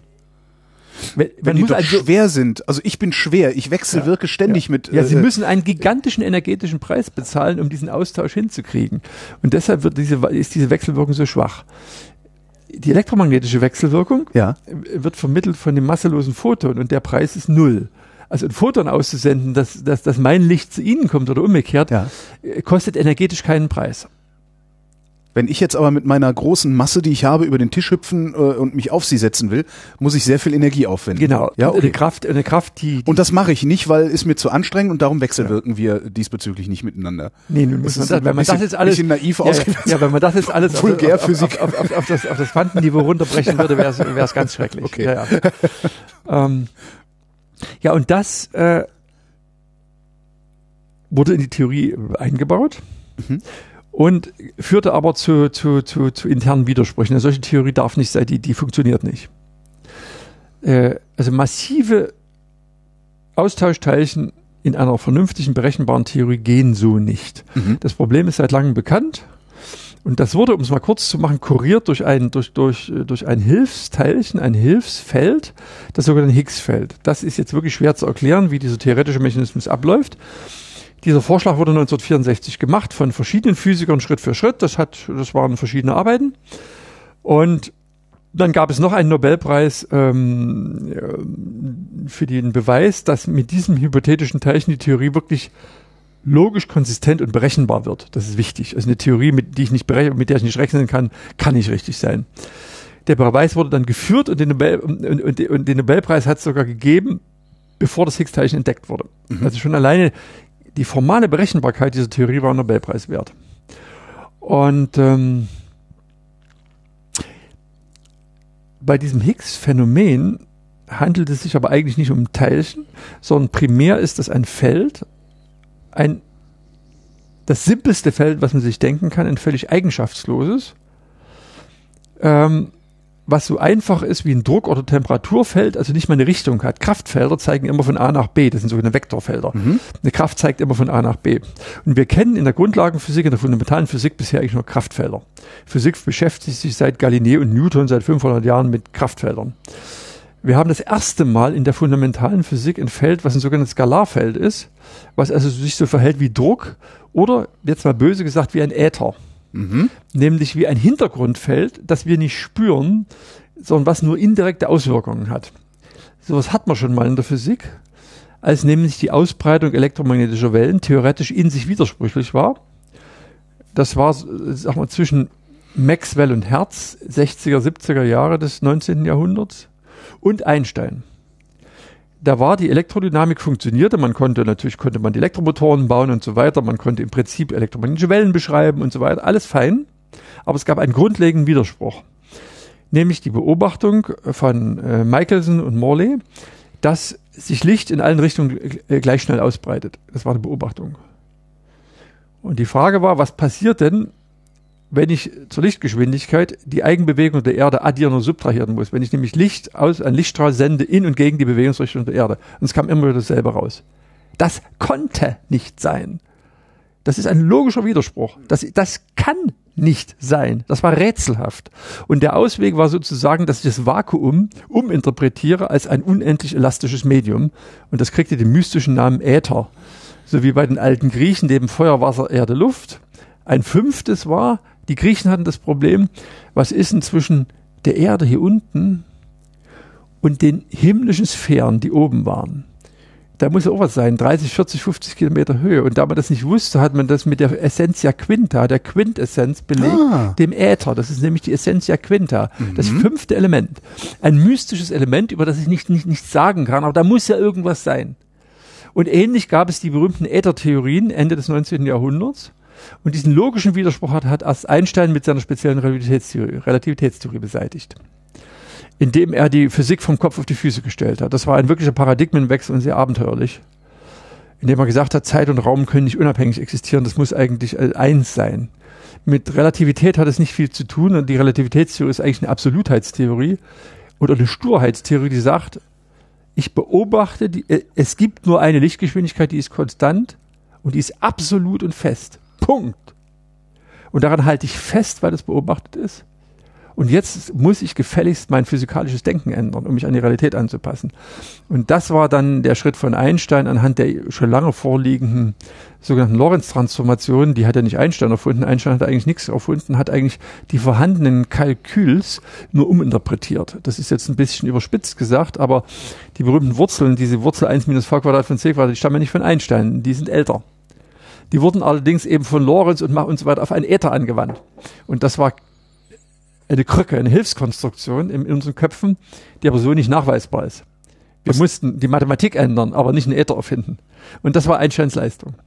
Und dieses Higgs-Teilchen ist offenbar die Quantisierung eines solchen Background-Feldes, von dem wir nicht wissen, was da wirklich passiert ist. Wir sind, offenbar ist die Welt nach dem Urknall im falschen Vakuum gelandet. Äh, wir haben eine Hä? ja, das, mu- wir müssen ja nicht, der, was Vakuum muss nicht der Grundzustand sein. Stellen Sie sich mal vor, eine Kultur von Fischen, die hunderte Millionen Jahre friedlich im, im Ozean leben. Und die schwimmen da und selbst der 150 Tonnen schwere Walfisch spürt ja keine Masse. Ja. Der lebt, wie man so schön sagt, wie ein Fisch im Wasser. Ja. Masselos. Eine Fischkultur würde nie ein Konzept von Masse entwickeln, weil ihr Habitat, ihr Zuhause ist der Ozean. Das ist ihr Vakuum, ihr Ja. Grundzustand. Die wissen gar nichts anderes. Ja. Aber wenn sie das Viech, wenn sie den, den, den dicken Hecht äh, rausholen, dann wiegt der plötzlich fünf Kilo. Der kriegt also Masse, wenn er sein Zuhause, seinen Grundzustand wechselt. Ja. Also ein Grundzustand muss nicht der absolute Grundzustand sein. Der kann nur in einem bestimmten Kontext, einem historischen Kontext, einer, der kosmischen Evolution der Grundzustand sein. Mhm. Und wir, wir reden im Fall des Higgs-Teilchens, das Higgs-Teilchen und auch die Massen der W- und Z-Bosonen, die ja nun seit 50 Jahren oder seit 40 Jahren bekannt sind, sind Ausdruck einer Symmetriebrechung des Vakuums und eines falschen Grundzustandes. Das ist gemessen, das ist, das ist so sicher wie das Abend in der Kirche. Bloß, was ist denn das für Das heißt, wir, wir gehen seit Jahrhunderten na, na, seit, falschen Grundzustand aus, in dem wir uns befinden? seit Oder? 10 hoch minus 35 Sekunden nach dem Urknall. äh, Geht- ach so. Ja, ja, die, der, der, die, diese, dass das äh, äh, Universum sich in diesem sozusagen gebrochenen Vakuum eingenistet hat, ist geschehen gegen Ende der sogenannten kosmischen Inflation, als nämlich ein damals ein Atomdurchmesser sozusagen sich um 50 Größenordnungen vergrößert hat und so groß wurde wie die Apfelsine. Und das ist das gesamte heutige Universum. Deshalb ist das heutige Universum auch so, so, so homogen und sieht in allen Richtungen gleich aus, weil ein unendlich kleines Gebiet damals innerhalb extrem kurzer Zeit in gewisser Hinsicht mit Überlichtgeschwindigkeit, das wollen wir jetzt aber nicht diskutieren, Mhm. äh, sich äh, aufgebläht hat zum Volumen des heutigen Universums. Nur, da, nur das erklärt, dass wenn ich 15 Milliarden Jahre oder 14 Milliarden Jahre nach oben, nach unten gucke, ich dasselbe sehe. Diese Regionen im Universum waren nie miteinander in kausalem Kontakt. Die dürfen nichts voneinander wissen. Das heißt, die Tatsache, dass die so ähnlich aussehen, ist in sich auch ein logischer Widerspruch, wenn ich nicht davon ausgehe, dass es zu Beginn des, der kosmischen Evolution eine so extrem rapide Expansion gegeben hat. Das ist sozusagen der, der, der erste Nachschub des Urknalls. Also als Urknall ähm, versucht man ja normalerweise den wirklichen Punkt Null zu definieren, über den ich nicht reden kann. Und alles danach sind natürlich irgendwie physikalische Prozesse, die, Mhm. naja, die rapide, mehr oder weniger rapide verlaufen. Aber dieser erste Anfang war, Was also mit, ja, das hatten Sie schon gesagt, rapide mit Überlichtgeschwindigkeit eigentlich. Also sehr schnell, nicht Sehr nicht schnell. Jetzt, nicht jetzt so im kosmologischen Sinne schnell. nee, nee, also, wirklich extrem schnell. mhm, Auch okay. so, dass ja auch so, dass äh, man schon an die Kausalitätsgrenzen rankam. Also das ist also gewissermaßen ein Teil des Universums auch durch den sogenannten Ereignishorizont durchgepustet hat. Wir sind uns sehr sicher, dass jenseits des Ereignishorizonts die Welt weitergeht. Bloß da können wir nicht hingucken, weil das wurde eben mal durchgepustet durch diese, durch diese, äh, durch diese unsichtbare Schranke, Ja. durch den sogenannten Ereignishorizont. Ja, und damals muss, ist unsere jetzige Vorstellung, die ist noch nicht äh, wirklich bewiesen, die Welt in diesen gebrochenen Grundzustand gerutscht sein. Und davon leben wir heute, dass die schiere Existenz des Begriffs Masse, des Phänomens Masse im Universum, ist nur aufgrund dieses Higgs-Phänomens des Higgs-Feldes. Also alle Teilchen, alle Elementarteilchen, die eine Masse haben, wechselwirken mit diesem Higgs-Feld, mit diesem, ich sage es mal bewusst so provokatorisch Äther und kriegen dadurch ihre Masse. Das ist der massenerzeugende Mechanismus. Das ist was extrem Fundamentales. Nur, dass wir das noch nicht wirklich verstehen. Und was wir jetzt an dem Large Hadron Collider in, in, in, am CERN Genf machen, ist, Schritt für Schritt diesen Higgs-Mechanismus zu erforschen und zu gucken, ob sich dieses, dieser Äther wirklich so verhält. Das ist eine Ochsentour, das wird noch Jahrzehnte dauern, bis wir da die, die interessantesten Messungen gemacht haben. Einige beginnen jetzt wirklich ernsthaft. Naja, und das ist etwas, was äh, möglicherweise dann schon jenseits des, des Standardmodells führt. Ähm, und aber auch eine tolle Verbindung zur Kosmologie äh, und zur Astrophysik bietet. Wir beobachten seit 1999, das war der Nobelpreis 2010, diese sogenannte dunkle Energie. Das ist was ganz Eigenartiges. Das ist äh, die Beobachtung, dass seit ungefähr dem halben Alter des Weltalls, seit etwa sieben Milliarden Jahren, das Universum durchstartet zu einem zweiten Urknall. Wir wissen nicht, was das für ein Treibgas ist. Das ist wie ein, wie ein, wie, Wie, wie zu ein einem zweiten. Urknall. Äh, Fliegt uns die der reine, Laden um die Ohren, nein, oder? die reine Metrik Ja. die, die abstrakte Mathematik dehnt sich aus. Das ist nicht eine Staubexplosion, nicht, dass die Sterne vor dem Hintergrund de, des Vakuums, sondern die reine Metrik, das reine Messwesen dehnt sich aus, der abstrakte Raum und beschleunigt. Und ganz langsam. Wir wissen nicht, was das ist. Es ist nicht mal, es ist nicht mal so ganz einfach zu begründen, warum das nicht die Energieerhaltung verletzt. Denn wenn ich jetzt Sterne auseinandertreibe, könnte ich ja rückwärts wieder Energie daraus gewinnen, dass die wieder zusammenkommen. Ne? Also da gibt es ein Treibprinzip, ein Treibgas, das den leeren Raum auseinandertreibt. Das wird sich beschleunigen und in absehbarer Zeit wird der Punkt, wo jetzt Andromeda, Andromeda die Andromeda-Galaxis ist, aus unserem Ereignishorizont verschwinden. Nicht Andromeda, diese uns nächstgelegene Galaxis fliegt zufällig ziemlich schnell stark auf uns zu. Ja. Das ist aber Zufall. Andere fliegen von uns weg. Aber grundsätzlich ist es so, dass man ausrechnen kann, dass ungefähr dann in, fünf Milliarden Jahren, wenn ähm, auch die Sonne ihren Lebenszyklus beendet und, und uns als Supernova verschlingt, also auch unser Schicksal ist ja besiegelt in dem Sinne, also fünf Milliarden Jahre, die Sonne hat ihr halbes Alter erreicht, ist in, in besten Jahren sozusagen, aber hat ihr halbes Alter jetzt, jetzt erreicht und wird eben dann explodieren. Und ungefähr dann entschwindet uns auch der Punkt, wo Andromeda jetzt ist, äh, aus unserem Ereignishorizont, weil das Universum sich beschleunigt, weil es beschleunigt expandiert. Naja, und irgendwann sehen wir die Hand vor Augen nicht mehr und irgendwann wird äh, ein Atom so groß sein wie das heutige Universum. Jetzt werden Sie sagen, äh, der Mann hat endgültig äh, den Verstand verloren, wir brechen das Interview ab. Nee, das hatten wir schon mal. Ach. Denn unser gesamtes heutiges Universum entstammt auch einem solchen Atom.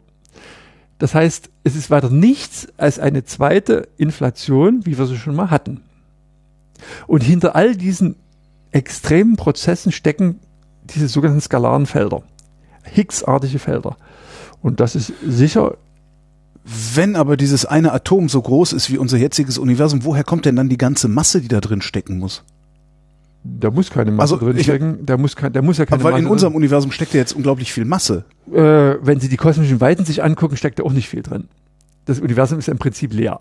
Also, äh, Ja, ja, aber immerhin, wir beide haben ja schon eine gewisse Masse. Also Ja, aber das ist nur ein lokales- würde es uns, äh, würde es uns beide, würde es uns beide nach diesem zweiten Urknall auch wieder geben? Also jetzt nicht. wenn wir die, wenn wir die heutige, wenn wir die, ein heutiges Inventar des Universums machen, ja? Ja.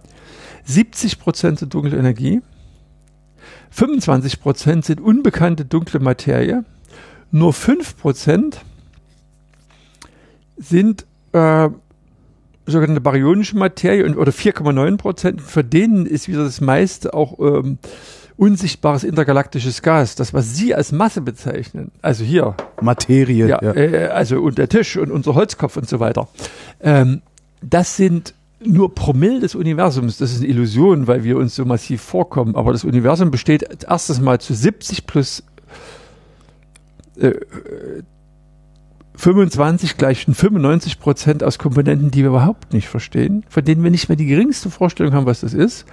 Und das ist auch eine Aufgabe sowohl der Kosmologie als der Teilchenphysik, das in nächster Zeit mal rauszukriegen. Und dann erst beginnt ein kleiner Teil an, zum Teil sogar unsichtbarer, weil die, dieses intergalaktische Gas ist ja noch nicht sichtbar, also nicht, nicht, nicht, nicht, nicht, nicht, nicht offensichtlich sichtbar. Erst dann beginnt äh, diese, diese sozusagen diese, diese, diese normale Materie, wie wir, wie wir sie kennen. Ja.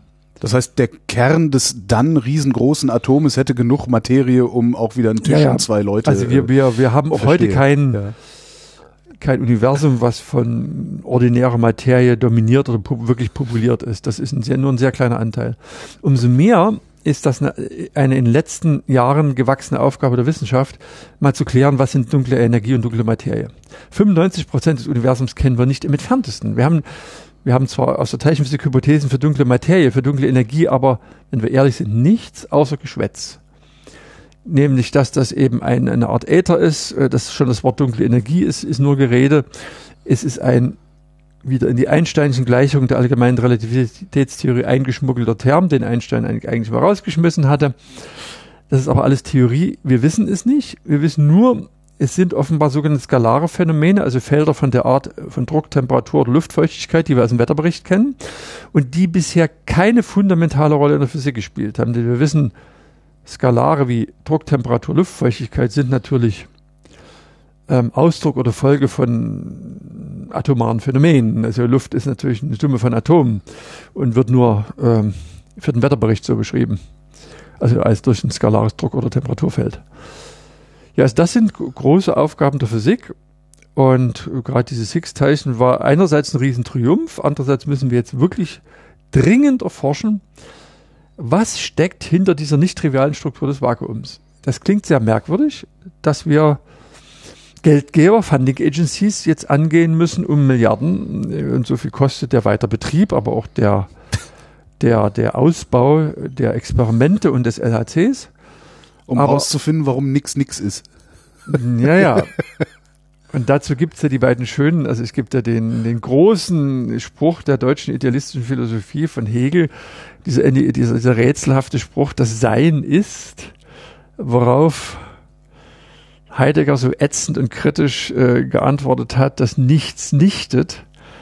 Das gefällt mir nicht nur philosophisch, sondern auch physikalisch, weil er darauf natürlich abhebt, dass auch das Nichts eine lebendige Substanz sein kann. Das Nichts ist eben nicht nur das undialektische, öde Nichts, sondern das Nichts kann ganz äh, lebendiges äh, Nichts sein und das ist es auch im Sinne der sogenannten Quantenfeldtheorie.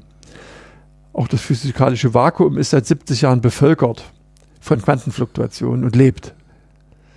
Also wir kennen in der Physik kein ödes Nichts. Von Quantenfluktuationen bevölkert. Was äh, können Sie das so erklären, dass so Typen wie ich das verstehen? Das heißt, dass also virtuell, das heißt gedacht und für kurze Zeit, man kann das aber auch indirekt nachweisen, ähm, an jedem Punkt in der Welt das passiert, was nicht verboten ist, nämlich dass ganz kurzzeitig sich ein Teilchen Antiteilchen bildet Mhm. und einander dann wieder vernichtet. Das darf nur innerhalb der Grenzen der Heisenbergschen Unschärferelation geschehen. Das heißt, wenn das eine etwas spürbare Verletzung des Energieerhaltungssatzes ist, dann nur sehr kurz. Das sind also so typische nukleare Zeiten äh, von irgendwelchen 10 hoch minus 20 oder auch 4, 23 Sekunden. Aber diese sogenannte Polarisation des Vakuums hat physikalische Folgen. Wenn ich äh, nämlich ein, dieses Vakuum äh, betrachte in einem Plattenkondensator, spüre ich, dass das nicht nur das, das blanke Nichts ist, sondern dass dazwischen immer diese virtuellen Teilchen sind. Das ist der sogenannte Casimir-Effekt, der 1947 von dem holländischen Physiker Casimir in den, in, in den Philips-Laboratorien, ich glaube in Eindhoven oder Leiden, entdeckt wurde. Das, diese, das ist also dieser, diese, diese ähm, virtuelle Lebendigkeit des Vakuums ist in einem Plattenkondensator nachweisbar. Was sieht man denn im Plattenkondensator, wenn das Die, ähm, die, äh, die Elektrizität des Vakuums. Sie, Ach so. sie, sie spüren, ob ähm, dieses Vakuum wirklich ein, äh, die, die, die, sozusagen die, die Elektrizität 1 hat, wie ein blankes Vakuum oder ein kleines bisschen mehr. Sie können sozusagen die, kurzzeitig diese Elektronen, Positronenpaare polarisieren und Sie merken, dass dieser Kondensator sozusagen ein bisschen gedämpft wird von diesen virtuellen Paaren, die aber nie reell auftreten dürfen, weil äh, das wäre eine Verletzung des Energieerhaltungssatzes. Das ist Quantenfeldtheorie, das ist nun schon wirklich theoretische Physik anspruchsvoller Art. Aber ähm, das ist so und es gibt viele physikalische Phänomene, die wir nicht im entferntesten erklären können, wenn das nicht so wäre. Wie beforscht man diese Quantenfeldtheorie? Also man sieht ja nichts, also es ist ja nichts da, was man irgendwie messen könnte. Man, man, man kann nur messen das, was da sein muss. Ja. Äh, das ich, äh, stehen jetzt dann irgendwie Batterien von Forschern äh, ihr Leben lang vor riesengroßen Tafeln und schreiben Formeln auf? Oder wie, wie forscht man wir an erst, sowas ja, wir, wir schreiben konkret? Erst, wir schreiben erstmal die Formel auf und dann messen wir natürlich. Und es gibt also zum Beispiel die Masse des Z-Bosons oder die Breite des Z-Bosons, also die, un, die, die, die, die ähm, Unbestimmtheit der Masse des Z-Bosons ist auch ein Maß dessen, ähm, wie viele Quantenfluktuationen da eingehen. Und ähm, das ist eine direkte Messgröße, die ist an dem Beschleuniger Lab, an dem E plus E minus Beschleuniger im jetzigen LHC-Tool in Genf geme gemessen worden in den 90er Jahren des 20. Jahrhunderts und das ist äh, mit Präzision, also im, bis, auf 10, bis auf 10 hoch minus 5 hinunter. Das können wir bis auf 100.000 genau messen. Wir können damit feststellen, dass die heutzutage zum Teil schon 100, also Millionen Integrale, die in diesen Rechnungen stecken, dass die alle bis auf äh, im Extremfall 14 Stellen hinter Komma alle stimmen. Also da haben wir eine ganz hohe Sicherheit. Und nur aufgrund der, dieser Präzision haben wir das Higgs-Teilchen vorhersagen können. Mhm. In dieser Maschinerie war das Higgs, ist das Higgs-Teilchen seit 40 Jahren mit drin.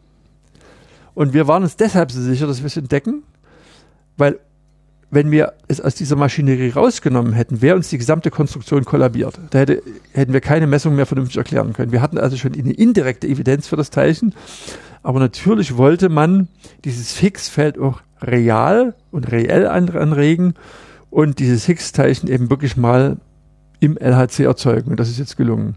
Das Wichtigste, das Wichtigere als dieses Teilchen ist aber das ihm zugrunde liegende Feld. Weil das, das die heißt, Welt das heißt es ist nicht, es ist also nicht das Teilchen, also das Higgs-Feld besteht nicht aus lauter Higgs-Teilchen. Nein, so sollte man sich nicht. Nein, das, So. das Higgs-Feld ist primär und äh, das kann sozusagen als Quant ähm, diese Higgs-Teilchen generieren, ähnlich wie sozusagen das Photon ein, eine Ausgeburt des elektromagnetischen Feldes ist. Das Lichtquant ist eben sozusagen die, das quantisiert die Quantisierung des elektromagnetischen Feldes. Ist es das, woran Sie forschen eigentlich? Weil ich habe das Gefühl, dass wir so aus der Gesch Forschungsgeschichte da jetzt so hin meandriert sind. Äh, ist das Ihre aktuelle Arbeit?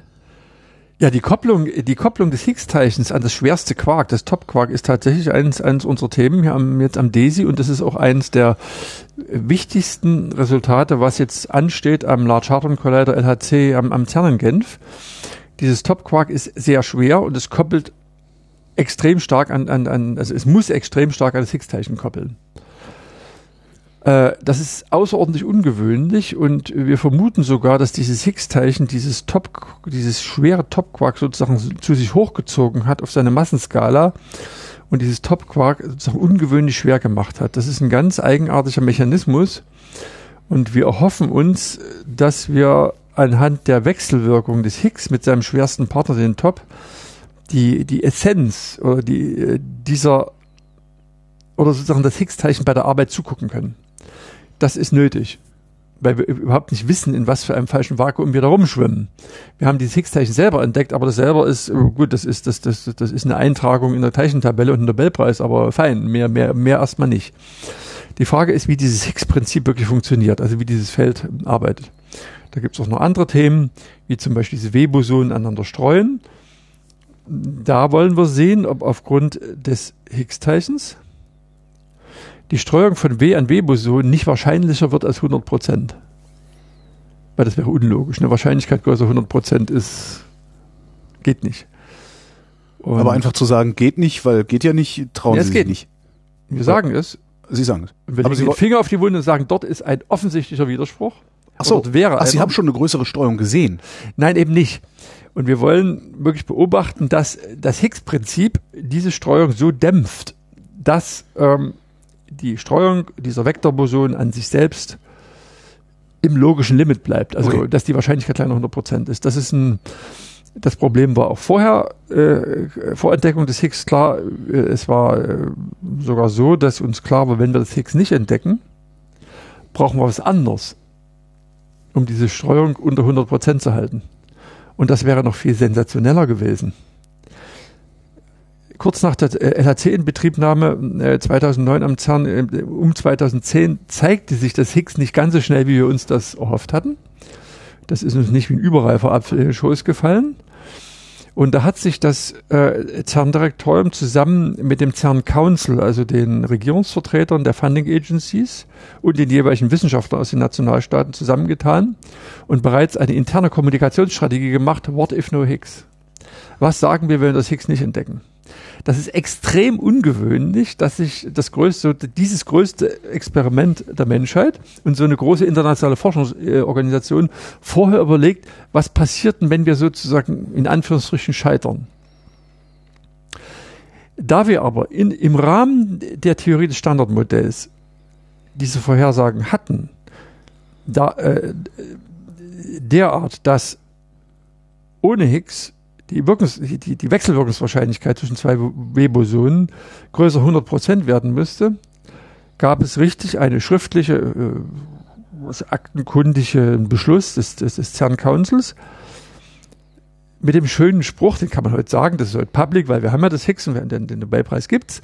Ähm, finding the Higgs would be a discovery. Not finding it would be a revolution.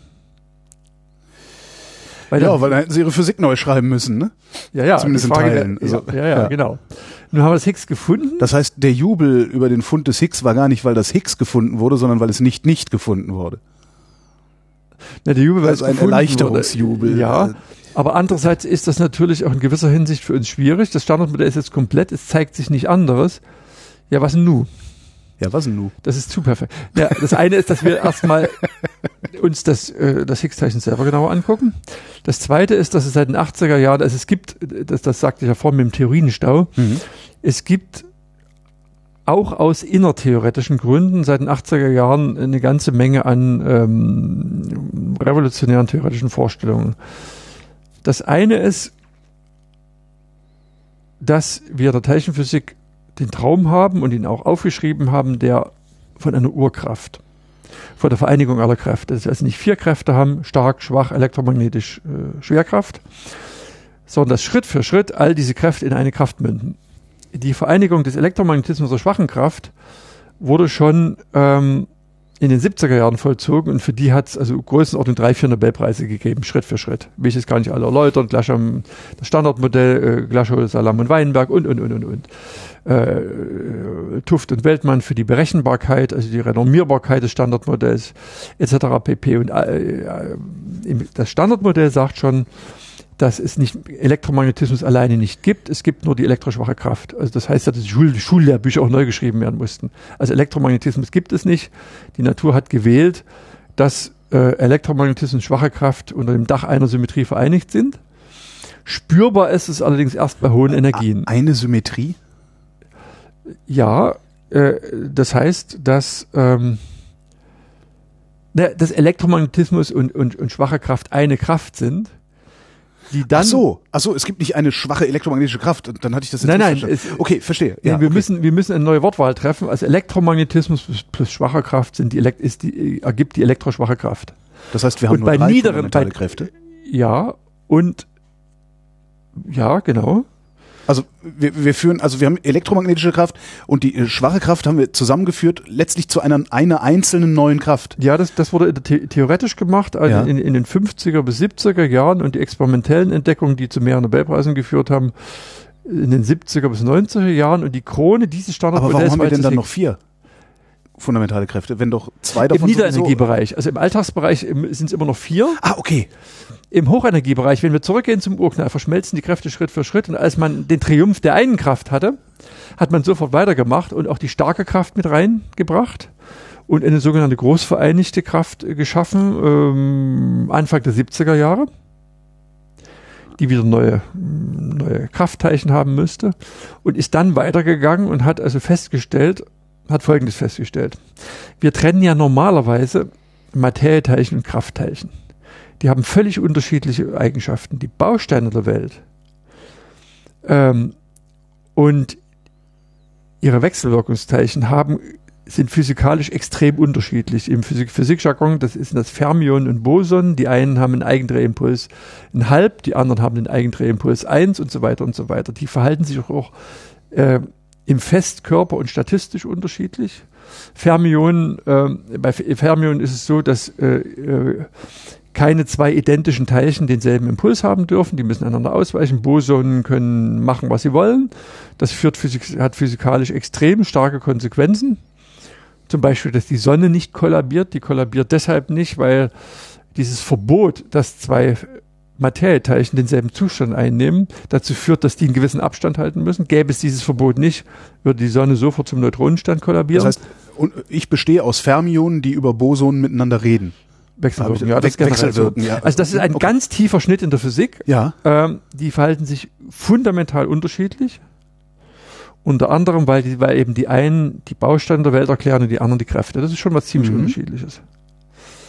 Und jetzt hat man in den 80er Jahren festgestellt, dass man mathematisch mal spaßeshalber sagen kann, äh, die Welt ist symmetrisch in der, in der Eigenschaft, Baustein oder, oder, oder, oder Kraftteilchen zu sein. Und ich ordne jedem Baustein ein Kraftteilchen zu und umgekehrt. Das heißt, zu jedem Lichtquant, zu jedem Photon ein Photino und zu jedem Elektron nur sogenanntes supersymmetrisches Elektron. Das ist eine Supersymmetrie, in der ich einfach mal diesen Unterschied zwischen Kraft und Materie ausbügle in der Welt. Ich schaffe zu meiner, zu meiner Materiewelt eine fiktive oder hypothetische supersymmetrische Spiegelwelt und umgekehrt zu meinen Kraftteilchen, zum Phänomen Kraft, Spiegelkräfte, die genau die umgekehrten Eigenschaften haben. Das heißt, dann habe ich, ist in der, äh, habe ich eine Welt, die nicht mehr unterscheidet zwischen Bausteinen und Kräften. Das ist eine völlig durchdynamisierte Welt. Das kann ich als mathematische Spielerei machen. Und das löst viele physikalische Probleme. Das will ich jetzt gar nicht im Detail erläutern. Äh, unter anderem spuckt diese, das macht also die, die Physik wesentlich berechenbarer. Diese Theorie ebnet den Weg zur Vereinigung aller Kräfte ebnet den Weg zur sogenannten Supergravitation, zu den Superstrings und so weiter, also weit in die Zukunft. Sie liefert uns aber auch automatisch supersymmetrische Kandidaten für die dunkle Materie in der Welt, die wir beobachten, die sogenannten WIMPs, die Weakly Interacting Massive Particles. Also diese The Idee der Supersymmetrie hat einen riesigen theoretischen Charme, lief, erklärt uns astrophysikalische Phänomene, die mit dem eigentlichen Ansatz nichts zu tun haben. Sie stabilisiert das Higgsfeld. Das Higgsfeld ist ansonsten ziemlich instabil und, und, und, und, und. Erledigt also mit einem Schlag eine ganze Palette von Aufgaben. Das heißt, Supersymmetrie ist theoretisch sehr wünschenswert. Und wir suchen jetzt am LHC diese supersymmetrischen Teilchen. Haben allerdings Ich wollte gerade fragen, ist sie, ist sie denn auch irgendwie messbar? Haben Sie eine Idee, wie Sie sie im Experiment Mess, überprüfen das können? Das Messprogramm ist auf hunderten Seiten seit 30 Jahren aufgeschrieben. Hier ah, liegen ja. die ganzen Stapel. Also nicht, dass es da mal an tausend ja. Seiten mangelt. Das ist, ähm, aber bisher haben wir nichts gefunden. Nun gibt es ja keine Garantie, dass jede unserer Ideen, also ich, ich habe ja vom Theorienstau geredet, ja. da sind eine Menge Theorien in der Pipeline. Das eine ist die Idee von einer Urkraft. Das zweite ist die Idee einer Supersymmetrie das heißt, dass in der Welt Materie und Kräfte gar nicht so unterschiedlich sind, dass es diese Spiegelwelten gibt. Da sagen natürlich viele Leiden, jetzt ist der Mann wieder mal endgültig verrückt geworden, was schwadroniert er denn hier von der Spiegelwelt und so weiter. Er muss mal ganz gelassen bleiben. Vor allen Dingen einer, die nur auf dem Papier existiert und sich kranke Theoretiker ausgedacht haben. Ich glaube 1929 hat der äh, britische Theoretiker Dirac eine unerklärliche negative Wurzel in seinen Dirac-Gleichungen gehabt und konnte die sich nicht erklären und hat also vorsichtig darüber nachgedacht, was, wie man die interpretieren könnte. Ähm, vielleicht über ähm, sozusagen die positiven Löcher, die Anti-Elektronen im, im Festkörper, ja, wenn Elektronen rumwandern, dann muss die Gegenladung, die Spiegelladung auch wandern. Das ist die Löchertheorie im Festkörper. Das begann damals so die Festkörperphysik. Äh, das bekannte Proton konnte eigentlich nicht das Antielektron sein, also die entgegengesetzte elektrische Ladung, weil die waren zu unterschiedlich. Die Massen sind zwei, Faktor 2000 unterschiedlich und das eine unterliegt der Kernkraft, das andere nicht. Das konnte nicht so. Da, hat, da wurde also einige Monate in der Physik rumgerätselt, als also direkt diese negative Wurzel auf, auf den Tisch legte als eine Lösung. Dann kann man auch sagen, das Kirch oder ein Teppich das Problem. Was interessiert mich eine negative Wurzel? Nein, Dirac hat daran festgehalten und ungefähr ein Jahr danach begannen in den damaligen kleinen Nebelkammern, wo die kosmische Strahlung untersucht wurde, rätselhafte Spuren aufzutauchen, die so dünn ionisiert waren wie Elektronen, die falsche Krümmung hatten, also positive Ladung hatten. Und langer Rede, kurzer Sinn, die Beobachtung hat sich etabliert, verfestigt und das war die Entdeckung der Antimaterie des Positrons. Das heißt, eine fiktive mathematische Wurzel von Herrn Dirac war ein Jahr später die Entdeckung der Antimaterie. Nur, dass man, dass die Experimente damals mit so einer äh, ungefähr so groß waren, wie und, und, die Ausrüstung, die ich und mit für die Monat, Aufnahme hier auf ja, dem Tisch stehen und mit habe. einem Monatsgehalt ja. finanziert werden konnten und nicht zehn Jahre vorher Regierungen angebettelt werden mussten, damit die zehn Milliarden auf den Tisch kommen ja. oder inzwischen 15 Milliarden für den nächsten Beschleuniger und Bauzeiten. Also heute von der Idee bis, bis, ist eine Menschengeneration verschlissen. Das dauert heute 25 Jahre. Das ist natürlich eine andere Wissenschaft, wenn ich das, äh, mein Projekt wahrscheinlich nicht mehr erlebe. Äh, wenn ich das in der Mitte meines Lebens mache, das ist schon was anderes. Mhm. Ähm, trotzdem hat es oft funktioniert, dass theoretische Gedanken, siehe Gravitationswellen 100 Jahre, siehe Antimaterie, gut, da kam die Entdeckung sehr schnell, siehe Paulis Vorhersage des Neutrinos, der aber am selben Tag an seinen äh, Kollegen, den Schweizer Astronomen Walter Bade, geschrieben hat, er habe heute was, was fürchterliches gemacht, was ein Wissenschaftler nie machen sollte. Er habe etwas vorhergesagt, was man nie nachweisen kann. Never say never. 25 Jahre später wurde Neutrinos. Ja. Pauli hatte natürlich recht wenn man damals abschätzen konnte, so ungefähr, dass diese Neutrinos eine Durchdrehungsfähigkeit von 100, äh, von einer Milliarde Erddurchmessern hat. Natürlich war für selbst für einen Fantasten wie Pauli äh, ist nicht vorstellbar, dass man dieser Neutrinos mal habhaftig wird. Das war klar. Aber trotzdem hat die Menschheit es geschafft, äh, Neutrinos nachzuweisen. Wir experimentieren heute ganz flott mit ihnen auf allen, auf allen äh, astrophysikalischen und irdischen Gebieten. Ähm, also das Erstaunliche an der Physik ist ihre Theorien äh, bildende Kraft, ihre Vorhersagekraft und wie mit welcher schlafwandlerischen Sicherheit häufig Physiker Vorhersagen machen, die dann so stimmen.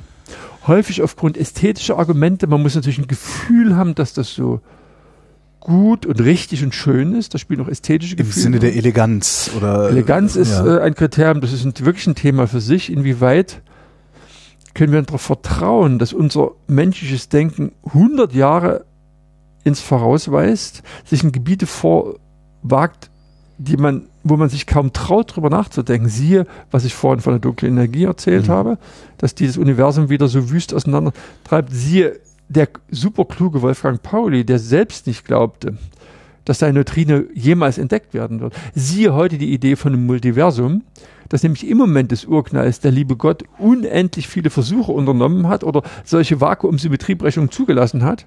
Und aus jedem ist ein Universum entstanden, aber jedes mit einer anderen Physik.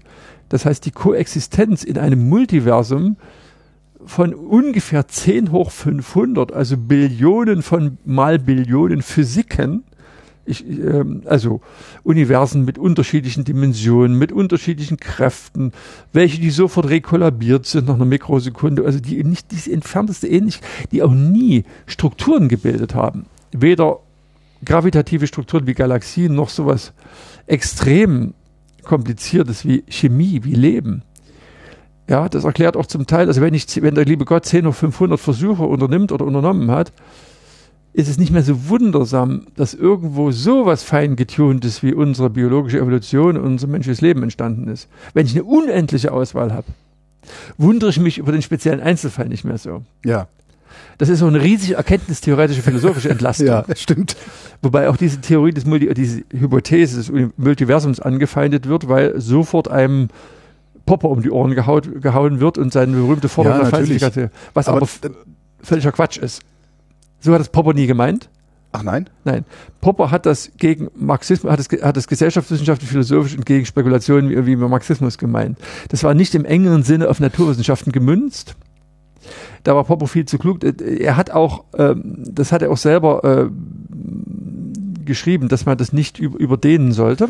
Naja gut, das, äh, ich, das ist aber auch, also beim, beim Multiversen mit Popper zu kommen, äh, finde ich aber auch irgendwie ein bisschen komisch, weil das ist ja, also Multiversum ist ja per se schon mal nicht veri oder falsifiziert. Das ist ja, sie sagt dir selber, das ist eine, das ist eine ungeheure philosophische Entlastung. Nee, nee. das entlastet ja jetzt Nicht, wäre das auch, entlastet nein, nein, ja jetzt nicht die äh, Physik in, als in, in Naturwissenschaft, den, in oder? In den, in den, ähm, in der Kosmologie wird auch nach, nach konkreten Anzeichen gesucht, zum Beispiel äh, im Extremfall mal riesigen Ringen oder langwelligen Gravitationswellen, die von ähm, Trennung oder Kollisionen solcher, solcher Universen her, herrühren können. Ah, okay. So. Also es ist nicht never say never.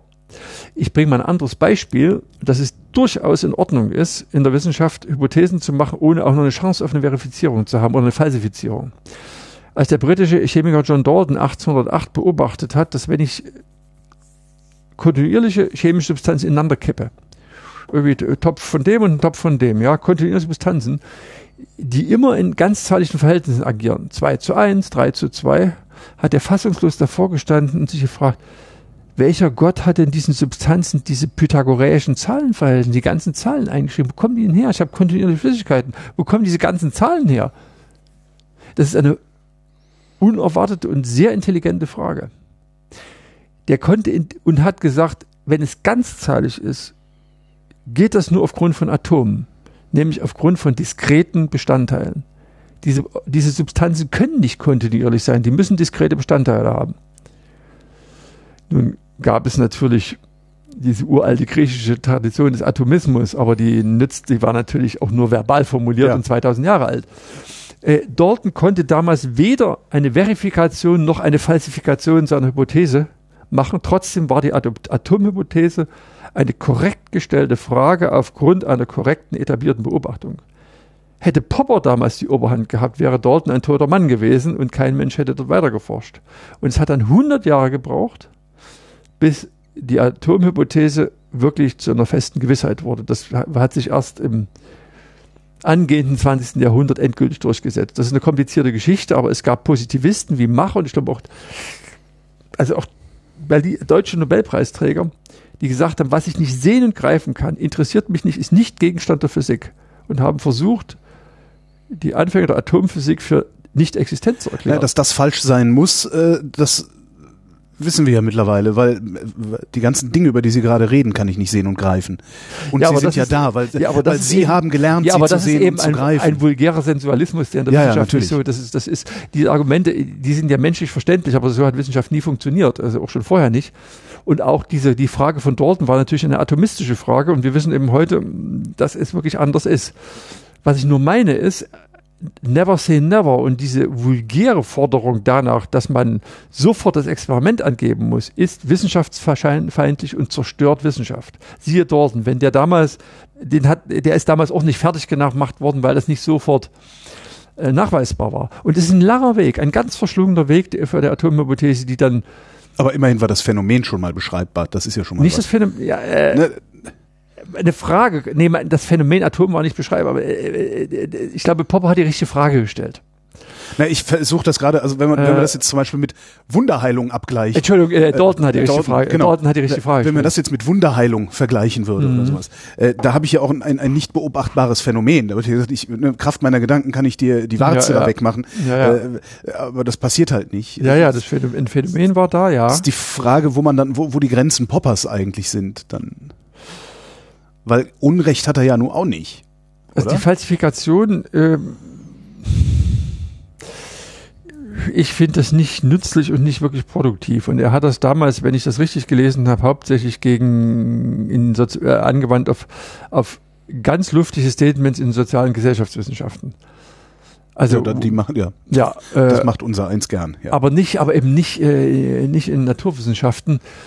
Ähm, worauf ich Wert lege, ist, dass man natürlich in Naturwissenschaften sauber trennt zwischen Hypothesen und Theorien. ja. Weil die Theorie sollte ihre Verifizierbarkeit und Falsifizierbarkeit angeben. Eine Hypothese ist natürlich, und natürlich ist das Multiversum eine Hypothese. Aber ähm, wie gesagt, wie man an der Atomhypothese sieht, sowas kann sehr fruchtbar sein und, Ja. und auch aufgrund von korrekten Beobachtungen genau in die richtige Richtung zeigen. Und es kann ein Jahrhundert dauern, bis man da einen Ansatz findet. Und dann zweite Bemerkung, never say never. Pauli hat damals völlig verständlicherweise gesagt und äh, mit Schrecken, ich habe hier etwas gemacht, was ein Naturwissenschaftler nie machen sollte, äh, etwas äh, zu, zu behaupten, was man nie nachweisen kann. Und äh, 25 Jahre ist keine lange Zeit. Und Diraks negative Wurzel, das war so ungefähr ein Jahr Mhm. Bis zur Antimaterie. Und Antimaterie ist heute Alltag in der di- medizinischen Diagnostik, Positronen-Emissionstomographie, PET, äh, arbeitet ausschließlich mit Antimaterie. Die Positronen sind Antimaterie. Also keine Angst, vielleicht mal zurück zum LHC-Programm, zur Shoppinglist vom LHC, keine Angst vor Antiwelten. Wir lassen uns heute durchleuchten von, äh, mit PET von Antimaterie und äh, das ist Alltag geworden in der medizinischen Diagnostik. So schnell kann das gehen. Ja, die Supersymmetrie ist im Moment, die versteckt sich. Ähm, die große Vereinigung, äh, da ist in Japan gerade im Wesentlichen genehmigt worden, ein riesiges Experiment, das Hyperkamiokande-Experiment, wo man ungefähr eine Million Tonne Wasser überwachen will, ob im Laufe von Jahren nicht mal gnädigst ein einziges ein, äh, der Proton oder Neutron in diesem riesen Wassertopf zerfällt. Das ist eine heroische Aufgabe. Man kann sich ausrechnen, wenn ich 10 hoch, äh, wenn ich eine Me Million Tonne Wasser überwache, wie viel Protonen und Neutronen das sind. Und wenn ich, ähm, die, wenn ich ein Jahr lang äh, dort nichts feststelle, dann kann ich eben sagen, das Proton hat eine Lebensdauer größer als 10 hoch 35 Jahre. Was unendlich viel älter ist als das Alter des Universums von 10 hoch 10 Jahren. Wir haben schon solche Messungen von ungefähr 10 hoch 33 Jahren. Also wir sind wirklich mit diesen großen Wassertöpfen in, in, in, in Japan, mit diesen Experimenten in der Lage, Lebensdauern zu messen, die also unendlich älter sind als das, als das Alter des Universums. Wie, woher wollen Sie denn wissen, dass es älter ist als das Alter des Universums? Das ist doch gar nicht wenn, so alt. Also, wenn, wenn in einem Jahr äh, keins von 10 hoch 35 Protonen zerfällt, hat das Proton im Mittel eine Lebensdauer von größer 10 hoch 35 Jahren. okay. Ja. Das, ist würde aber aber leichter doch bedeuten- gesagt das, als getan. Das würde aber doch dann jetzt äh, für, für meine, meine Alltagswelt Ja. bedeuten, ähm, dass das Proton älter ist als der Urknall. Wenn es Zum älter Glück. ist als das Universum. Ja, zum Glück. Wenn die Protonen, wenn die Protonen im Laufe der kosmischen Evolution schon zerfallen wären, dann säßen wir beide nicht hier. Na, aber wenn es älter ist als das Universum, muss es ja sogar vor dem Universum schon existiert haben. Äh, nee, muss es nicht. Es, es kann ja nicht mal, wenn Sie, ähm, äh, wenn Sie jetzt, äh, sagen wir mal, 10 hoch 40 oder so Protonen im Universum haben, äh, wäre bei dieser Lebensdauer, hätten ja durchaus drei von so, so viel, äh, so, so vielen zerfallen können. Ach so, okay. Ja. Das heißt aber dann, dass wir, ja, wir, wir haben nicht, die, nee, wir haben nicht genug Protonen gemessen. Oder nicht genug Protonen Der genau ist, um der, genau ist der Punkt, ja. dass eben Japan in diesen großen Wassertöpfen immer größere Töpfe baut, um die Lebensdauer herauszuzögern. Wir, wir, wir, wir, wir haben ernsthafte Gründe äh, zu vermuten, dass äh, in diesem nächsten Experiment was gefunden wird, weil äh, im Rahmen der bisherigen Theorien der großen Vereinigung müssten eigentlich auf diesem Niveau die ersten Zerfälle stattfinden. Sonst würde man dort nicht eine Milliarde investieren und so einen großen Wassertopf bauen. Ich meine, das ist leichter gesagt als getan. Wir müssen ja so sauber arbeiten, dass wir garantieren können, dass wir entweder den einen Zerfall messen in den, in, in, in, in, in, in, unter den 10 auf 35 äh, Protonen oder eben ausschließen können, dass keiner stattgefunden hat. Ist entweder ein positives oder negatives Resultat. Das ist ja bei solchen Suchexperimenten so. Ja, das ist der Traum das für schon gewagt ist, das auszuschließen, ne? weil man kann ja noch mehr Wasser reinkippen.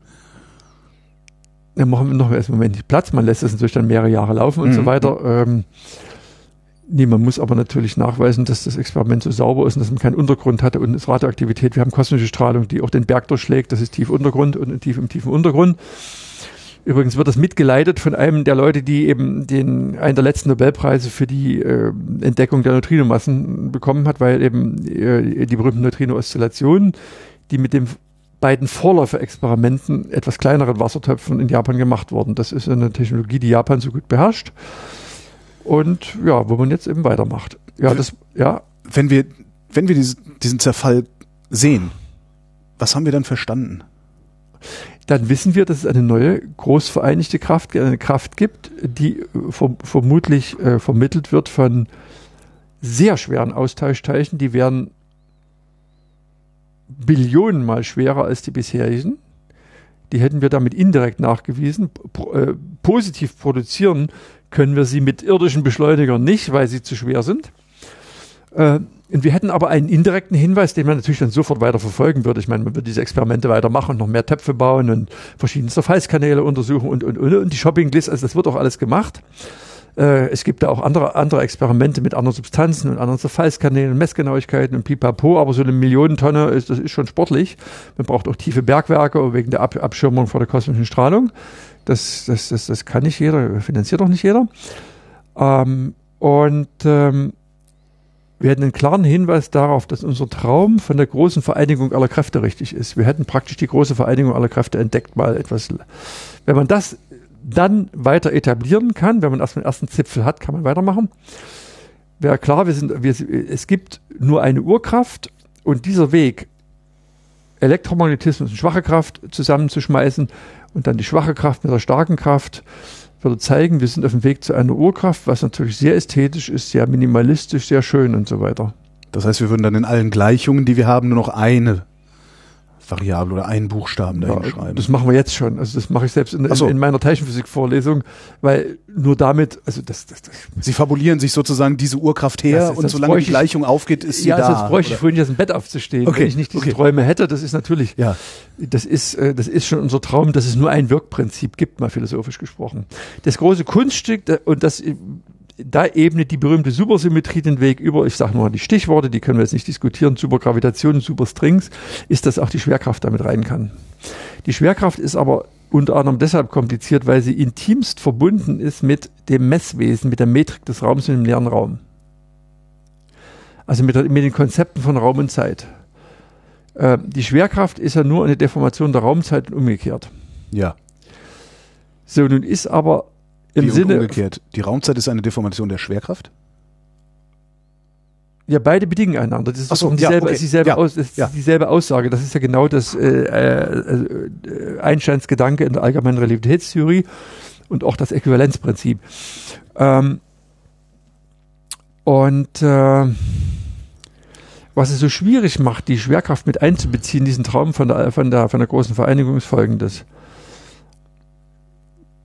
Normalerweise mache ich mir naiverweise noch folgendes Bild von der Physik. Und das berührt ein bisschen Kants a priori des Denkens, die nämlich Raum, Zeit und Kausalität sind.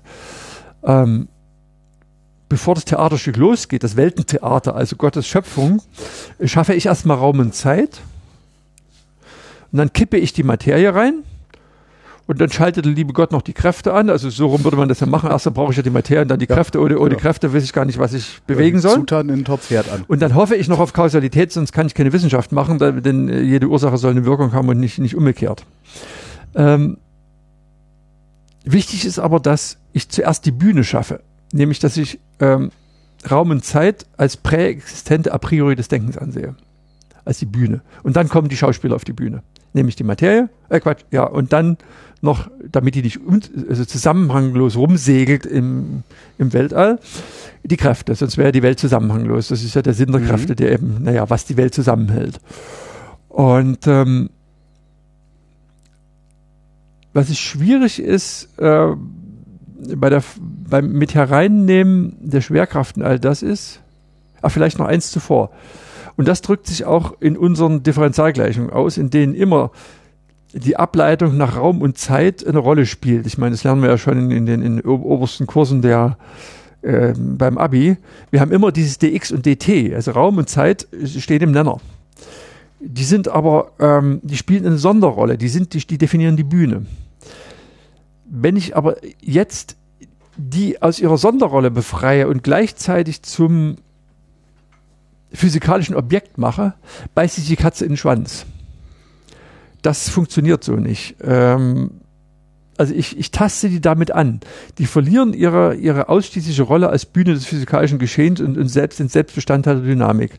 Und Mhm. das geht so einfach nicht. Das hat man immer wieder versucht, schon Einstein. Das war sein, äh, beziehungsweise sein Kollege äh, Hermann Weil, äh, genialer Mathematiker. Der schon die, die Vereinigung von Gravitation und Elektromagnetismus versucht hat. Wahnsinnig naheliegend, weil die haben beide Wellen, die haben beide unendliche Reichweite, haben masselose Austauschteilchen und, und, und, und, und. Das ist ein sehr, sehr vernünftig und naheliegender Gedanke und der ist schon damals daran gescheitert. Das funktioniert so einfach nicht. Und wenn du heute eine ordentliche Quantenfeldtheorie unter Einschluss der Gravitation machen wollen, gehen wir völlig vor die Hunde, weil Raum und Zeit auch Fluktuationen unterliegen. Und damit geht auch noch die Kausalität vor die Hunde. Wenn Raum und Zeit fluktuieren, kann die Wirkung vor der Ursache kommen. Das hopst dir alles hin und her. Und das ist das, was im Moment der Schöpfung schon in, in Heiligen Schrift, in der Heiligen Schrift, im Buch Bereshit, das Buch im Anfang, das alte hebräische Buch im Anfang, ja, was ja also Genesis, Moses 1, da war ja, was war im Anfang? In der Septuaginta heißt das, Am Anfang war das nichts. ne, ne, da Nee. war das äh, Chaos, Das Chaos, genau. aber hebräisch Tohu Wavohu. ja. Äh, das heißt, die Welt ist geboren aus dem ja, sozusagen weiblichen, gebärenden, dampfenden Acker, dem Tohu Wavohu, dem Chaos. Und witzigerweise beginnt ja das Neue Testament in der Offenbarung und Apokalypse des Johannes mit was anderem. Die berühmte Frage in, in Fausts Monolog, ja, was war am Anfang? Und da quält sie dann Faust mit dem Pudel, ja, am Anfang war, was war denn da die Tat? Am Anfang war das Wort en arche, im Anfang war Logos. Und das ist hübsch. Das Alte Testament ist diese Dialektik zwischen dem Anfang des Alten und Neuen Testaments, zwischen dem griechischen, den griechischen Begriffen des Chaos und des Logos. Das ist eine wunderschöne klassische Dialektik. Ja, dem Tova Wohu. Mhm. Aber fundamentalen Tohu Wavohu entsteht keine Wissenschaft. Weil Wissenschaft hat was mit Wiederholbarkeit und Vorhersagbarkeit Ja. zu tun. Im kompletten Chaos wird nicht mehr der Gedanke des Gesetzes entstehen. Ein Gesetz heißt ja, wenn die und die voraus, wenn das, da, wenn dann, dann das, dann beobachte ich das. Oder ein Experiment, was Wiederholbarkeit bedeutet. Im perfekten Chaos entsteht kein, würde kein, kein, kein, kein, kein, kein, keine Wissenschaft entstehen. Mhm. Und damit bricht, also kollabiert der Gesetzesbegriff. Nicht umsonst hat der kluge Kant als, äh, als a priori des Denkens Raum, Zeit und, und, und, und, und Kausalität genannt. Das ist auch aus heutiger physikalischer Sicht außerordentlich tiefsinnig.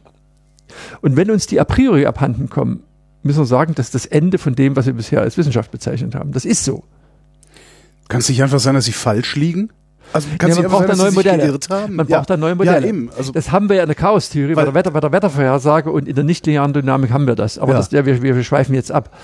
Das ist nicht, ich sagte bewusst, das ist das Ende der sozusagen bisherigen Wissenschaft. Äh, Die Chaostheorie kann Instabilitäten beschreiben. Trotzdem, jetzt mal als kleine Abschweifung, mal philosophisch gesprochen, in einer fundamental chaotischen Welt, abgesehen davon, dass dort schlecht Leben entstehen könnte, auch Leben beruht auf Stabilität, Wiederholbarkeit und so, Reproduktion und so weiter und so weiter und so weiter. Also in einem fundamentalen Chaos würde wahrscheinlich auch keine, würden keine stabilen Strukturen entstehen. Auch Leben sind stabile Strukturen, zumindest ein Stück. Ich meine, wir äh, werden geboren, sterben, aber eine Zeit lang sind wir halbwegs stabil, Ja. äh, so halbwegs jedenfalls. Und ähm, das heißt, auch in der Chaostheorie ist natürlich äh, die Dialekt zwischen Stabilität auch, auch ein atlantischer Wirbel, auch ein Hurricane ist eine Zeit lang stabil. Hat Energiestoffwechsel, gerade ein Hurricane, so wie, Mhm. wie hunderte Atombomben, hat Geburt und Tod, also ist auch eine, wie eine Art, ein bisschen wie eine Art, wie eine Art Organismus.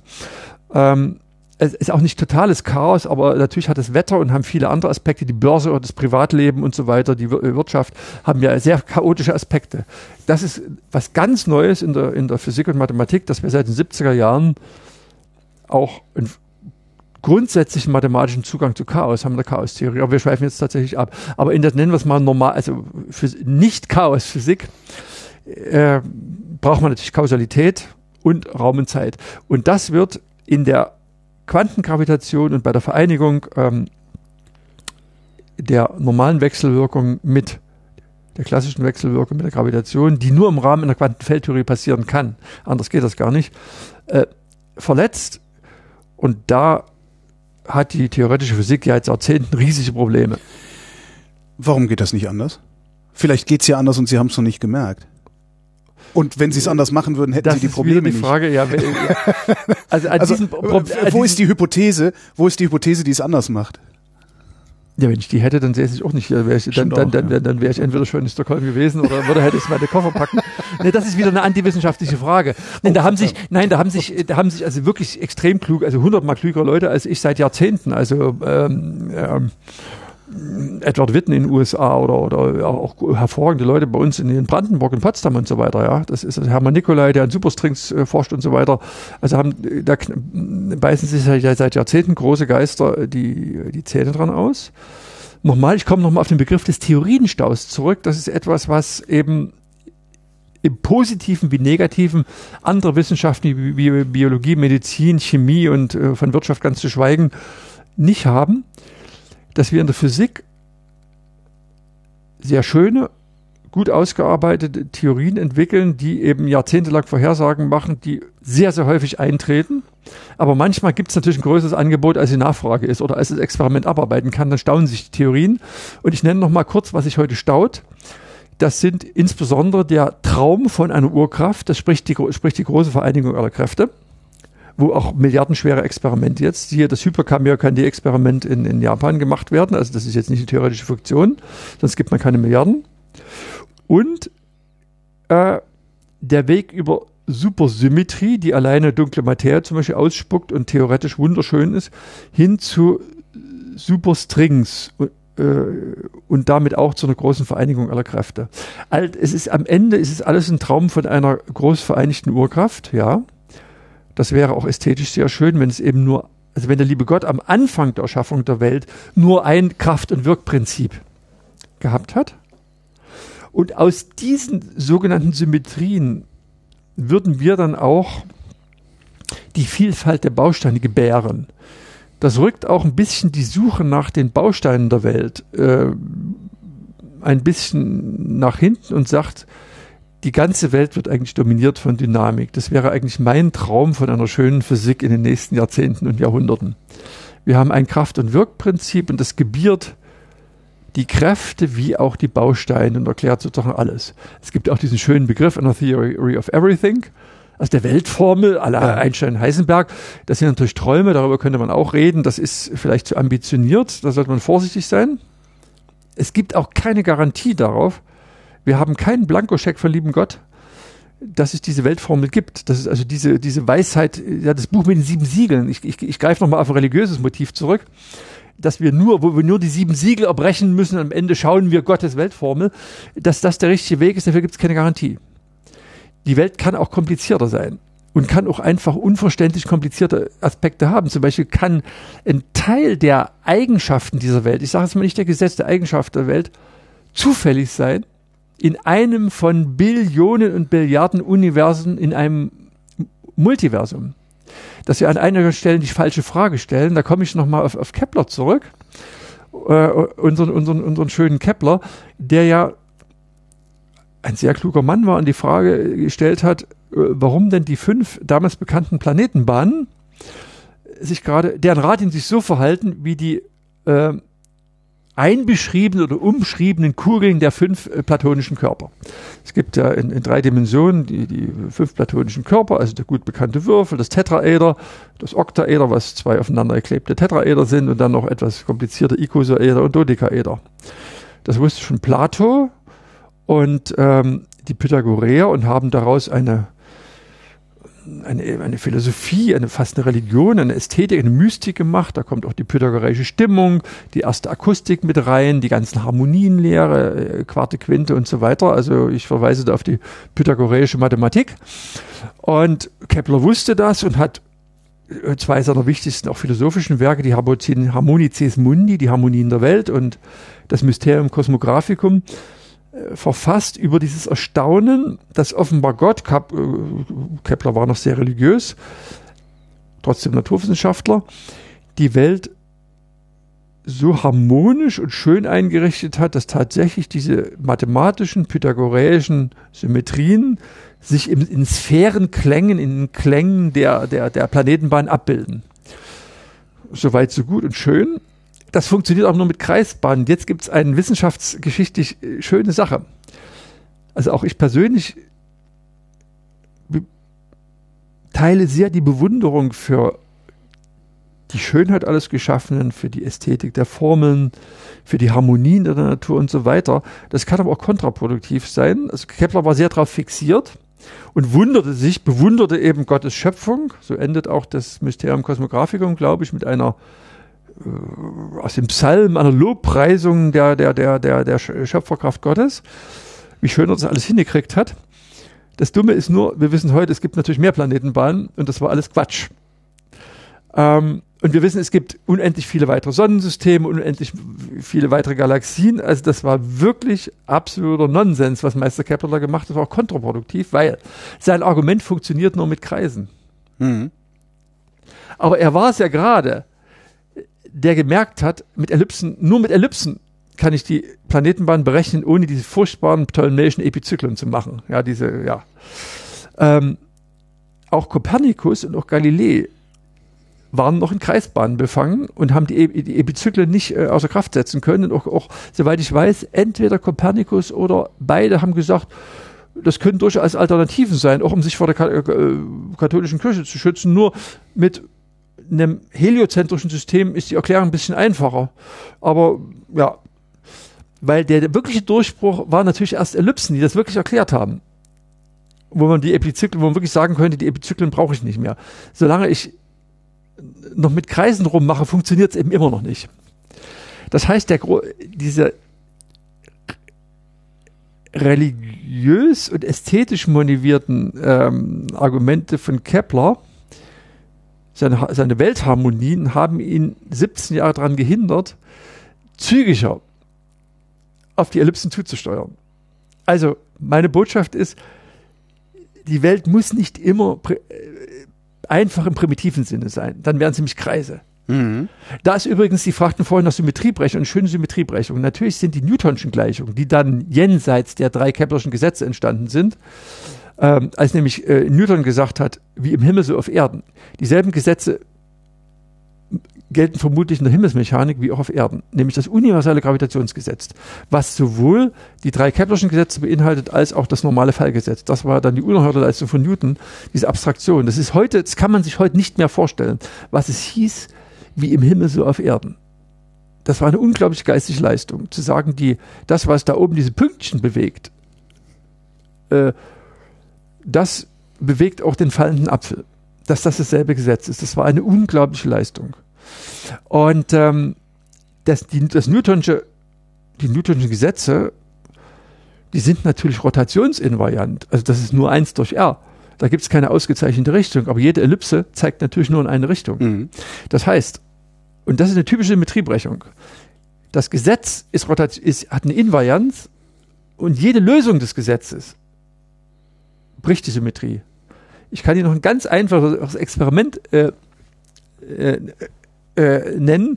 Nehmen wir mal so einen elastischen Zeigestock, der heute für viele Tafeln ist. Äh, ja. Von mir ist auch sogar den Rohrstock noch des preußischen Lehrers, mit dem man die Schüler verprügelt hat. Also so einen elastischen Bambusstab. Nehmen Sie eine unendliche Ebene und stützen Sie senkrecht auf den Stab. Das können Sie machen, der Stab steht. Ja. Das heißt, wenn Sie dieses abstrakte Problem nehmen, das ist rotationssymmetrisch in der Ebene. Ja. Irgendwann knickt der weg und der zeigt nur in eine Richtung. Das heißt, die Symmetrie ist gebrochen. Die das fundamentale Problem ist rotationssymmetrisch, aber jede reale Lösung ist gebrochen. Ja. Und so ist das mit dem Higgsfeld. Aber der liebe Gott kann natürlich jede Symmetriebrechung ausgewählt haben, wird er auch. Und das ist die Essenz, das ist der Witz an diesen Symmetriebrechungen. Auch, dass irgendwann mal in der kosmischen Entwicklung mal sich die elektromagnetische Wechselwirkung von der schwachen getrennt hat, die getrennte Wege gegangen sind, ungefähr 10 hoch minus 10 Sekunden nach dem Urknall. Also ein Bruchteil einer Milliardstelsekunde nach dem Urknall muss das gewesen sein. Das sind Temperaturen, äh, die wir heute im, im LHC routinemäßig erzeugen. Ähm, das sind auch solche Symmetriebrechungen. Das ist was ganz Häufiges. Also auch die Kristallformung in der Schneeflocke und so weiter. Ähm, davon ist unsere Welt dominiert, dass wir äh, sehr häufig sehr ästhetische, einfache und symmetrische Gesetze haben, aber die konkrete Realisierung, die Lösungen der Gleichung müssen nicht symmetrisch sein. Also Mathematiker würde sagen, die Gleichung ist symmetrisch, aber nicht jede Lösung ist symmetrisch. Das gilt für den elastischen Stab, äh, das gilt für Keplers Ellipsen, die immer irgendwo hin zeigen und, und, und, und. Es gibt ganz viele Symmetriebrechungen und darunter auch das Higgs, wo es sehr unanschaulich ist. Ja, also ist, das Streben nach Einfachheit in der Welt ist ehrenwert und war auch sehr erfolgreich, aber es muss nicht alles einfach sein. Siehe Kepler, und das Streben nach Psychosymmetrie kann auch hinderlich sein. Also das ist, äh, ja.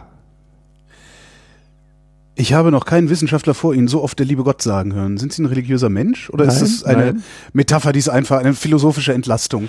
Ja, das ist ein Äh, bisschen, ja, eine philosophische Entlastung ist eine schöne um, Umschreibung. Nein, also ich bin ein, korrekt müsste man sagen, Agnostiker, nicht Atheist, denn Atheist ist die, der, der, der, der Kirchenkampf der französischen Revolution, der nun seit 200 Jahren vorbei ist. Also Atheist wird da häufig missbräuchlich verwendet. Also ich bin ein typisches DDR-Kind und, und äh, außerhalb jeden Glaubens aufgewachsen, habe mich dann aber im späteren Leben, viel später, äh, durchaus für mal, also in der Bibel herumgelesen und so weiter, mich dafür interessiert. Ähm, mir geht es, verstehen Sie mich da jetzt bitte nicht falsch, ähm, ähnlich wie Einstein, dass ich auch Physiker geworden bin, weil mich die Harmonie und die Schönheit der Mathematik und der Physik und der Gleichung und die Ästhetik in der Natur sehr reizen und für mich ein Motiv für meine Berufswahl, für mein Leben waren und sind. Ähm, und ich stehe in einer gewissen, eh, Entschuldigung, ähnlich wie Einstein, in einer gewissen pantheistischen Bewunderung vor dieser Sch- Schöpfung. Natürlich meine ich nicht, dass jemand einen Rauschebart hat und ich bin da konsequent Naturwissenschaftler. Ich reduziere auch mal diese Frage der, der, der, der Schöpfung, der Erschaffung der Welt auf eine ganz böse Frage, die mir mal jemand beantworten möge. Das ist, glaube ich, eine ganz tiefe erkenntnistheoretische Frage. Im Moment des Urknalls, Klammer auf, was auch immer das ist, aber äh, ich denke, man kann den Moment mal äh, für eine Sekunde festhalten. Was war denn zuerst da? Die Materie oder die Gesetze? Gab es präexistente Gesetze, was ein idealistischer, kein religiöser, aber ein idealistischer Ansatz ist, denen dann die Materie folgte oder folgen musste? Oder wurde sozusagen die Materie chaotisch ins Rennen geworfen und ja und dann und was sind dann? Das ist ein bisschen Materialismus gegen Idealismus oder wie auch immer. Das geht ganz tief auch in sozusagen in jüdisches, biblisches Denken, nämlich die Frage des Gesetzes, wo nämlich Moses zu seinem Gott Jahwe am Berge Sinai kam und die Gesetzestafeln empfangen hat. Und sein jüdisches Volk führte hin über Jahrtausende bis heute das Volk der Torah war, wie der Jude Heine so schön sagte. Die Torah ist das portative Vaterland der Juden. Das können wir unter den Arm klemmen. Wir werden, sind die letzten 5000 Jahre über den Planeten gehetzt worden, aber wir haben immer das Gesetz unter dem Arm behalten. Der jüdische Schriftsteller Kafka, der diese wunderschöne Parabel geschrieben hat, das Gesetz, wo ein Mann ewig vor den Toren des Gesetzes steht und nie eingelassen wird, erst im Moment seines Todes. Das ist eine Sache, die ganz tief im jüdischen Denken drin ist, das Gesetz. Die, als es in Preußen und in Russland nirgendwo eine Schulbildung gab, zentral saß der kleine jüdische Junge im Cheder ab dem vierten Lebensjahr und studierte Hebräisch und das Gesetz seit Jahrtausenden. Was vielleicht eine Erklärung für den Erfolg jüdischer Wissenschaft im 20. Jahrhundert war, die eben zwei Drittel der Nobelpreise bekommen haben bei wenigen Promille Bevölkerungsanteil. Das ist eine Überrepräsentation von einem Faktor 100 bis 1000. Das müssen Sie erstmal erklären. Ja? Ja.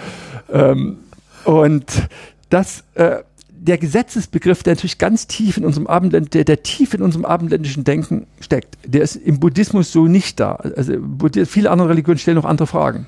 Noch was anderes ist die Erkenntnis. Das ist,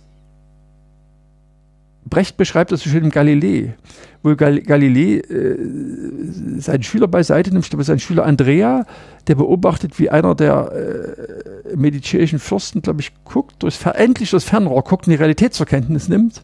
Und Galilei, zu, ich glaube, zu Sat Salvatore oder zu Andrea sagt, ah, ähm, er hat ihn gefressen den Apfel vom Baum der Erkenntnis. Er stopft ihn in sich hinein, ein unglücklicher Fresser.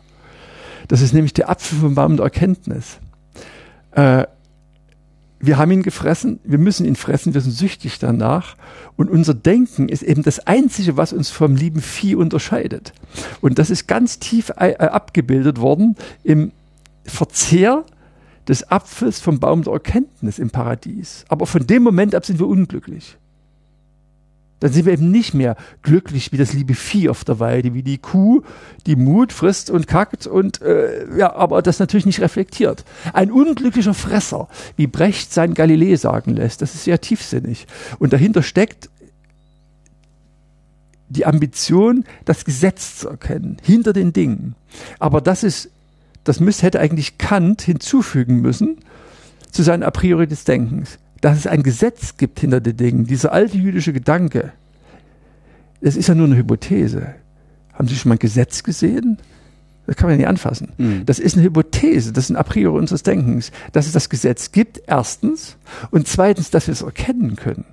Es könnte ja auch das Buch mit den sieben Siegeln sein, was wir nicht erkennen können. Also beide Schritte stecken tief in unserem abendländischen Wissenschaftsdenken drin und haben dazu geführt, dass die Mittelmeeranrainerkulturen und nicht Eskimo und nicht Indianerkulturen, auch die alten chinesischen Kulturen, zwar Hochkulturen Japan, höchste Kulturen, zweifelsohne bis heute, aber diesen barbarischen technokratischen Wissenschaftsfortschritt, der ist ähm, im, im, im Mittelmeerraum geschaffen worden äh, im Rahmen der jüdisch, griechisch, römischen und christlichen Kultur. Das ist eben ein, dieser levantinische Kulturraum. Und diese, wenn man auf den Globus guckt, dieses ein Promille dieses Globus, ja, diese paar ja. Mittelmeeranrainer, die sind durchgestartet und haben diesen ganzen Planeten mit ihrer Erfolgskultur überzogen. Das sogenannte abendländische Denken. Und dahinter steckt die Idee von der Erkenntnis der Welt, die schon in der, in, in, in, in der Heiligen Schrift als ein Fluch beschrieben wird, ja die Vertreibung aus dem Paradies ist was Dramatisches, was fürchterliches.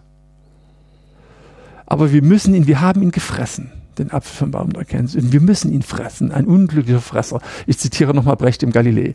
Das ist ein tiefes Bild. Aber Sie sehen, ich, ich verfalle schon wieder in religiöse Gedanken, aber deshalb, mich interessieren auch die Wurzeln des Denkens und natürlich auch unsere abendländischen Effektivität dass wir auch jetzt immer, wir müssen also die, unsere Schätze Demokratie überall hin exportieren, sei es mit Feuer und Schwert, also sie ist diesen schwachsinnigen Afghanistan-Krieg und dieses ganze Drama, was wir heute wieder sehen. Ähm, ich bin nicht der Meinung, dass wir die ganze Welt belehren müssen, aber wir haben schon was ganz Besonderes mit dieser abendländischen Denkkultur.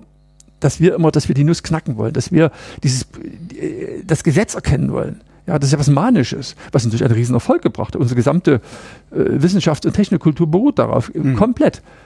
Das ist aber etwas, wo auch nur ein Teil dieser Menschheit durchgestartet ist. Keine Eskimo-Kultur, keine indianische Kultur, keine chinesische, keine japanische. Und, und die Chinesen hatten eine Hochkultur, die haben aber zum Teil sogar ihre Bewässerungsdämme auf Geist des Kaisers wieder zerschlagen müssen. Weil Fortschritt in China vor 2000 Jahren buchstäblich zerdroschen wurde. Weil das war in der chinesischen Militärbürokratie nicht erwünscht. Buff. Da gab es keinen, nicht das hm. Konzept des Individuums, äh, aber gut, wir wollen jetzt nicht zu sehr in, diese, in die Philosophie oder in, in, in, abgleiten. Aber Sie fragen nach, aber Sie sehen, dass ich einen sehr unreligiösen Blick auf die, ähm, auf, das, auf, auf, auf den Glauben und auf die heiligen Schriften und so habe, aber das enthält unglaublich schöne Denkfiguren. Äh, die Vertreibung aus dem Paradies, der Beginn des Denkens, der Beginn der Erkenntnis, der Begriff des Gesetzes hinter den Dingen, der natürlich bei Moses erstmal nur moralisch gemeint war, auch bei Kafka, aber es gab ja noch einen anderen, die, die, die, der Jude Freud hat das Gesetz hinter der Seele gefunden, aber der, ja, der war überzeugt, der muss ein Gesetz, der, ja. ja. Marx, der Jude Marx, Rabbinersohn, mütterlicher wie äh, in, in siebter Generation, mütterlicher wie väterlicherseits, ja, das ist eine ganze jüdische Tradition, fanatisch nach dem Gesetz, Marx ja. für die Ökonomie, Freud für die Seele, äh, Kafka, die Parabel des Gesetzes, ja, Heine. Wir tragen, also wir Juden tragen die, die, die, die Torah als, als das portative Vaterland äh, unter, dem, unter dem Arm und stolpern so über den Planeten. Ja, Das ist, das ist ein Teil unserer abendländischen Erfolgskultur. Ähm, also das sind natürlich biblische Bilder. Äh, und ähm, ja, wenn ich meine, äh, ja, meine, meine, meine, meine, meine Gläubigkeit umschreiben sollte, denke ich natürlich immer wieder an Einstein, der auch immer wieder mit dem Alten kokettiert hat. Das hat hm. Einstein ganz kokett gemacht so als hätte er die Telefonnummer von dem Alten. Der Alte würfelt nicht. Oder kann der Alte die Welt so gemacht Gott haben? Gott würfelt nicht genannt. Ne? Gott würfelt nicht. Ja, der Alte würfelt nicht eigentlich. Oder ähm, eine seiner wichtigsten Fragen, die er wiederholt so formuliert hat, gegenüber auch gegenüber seinen Assistenten, äh, Einstein sagte oder fragte, das, was mich am meisten interessiert, ist, ob Gott die Welt hätte auch anders machen können.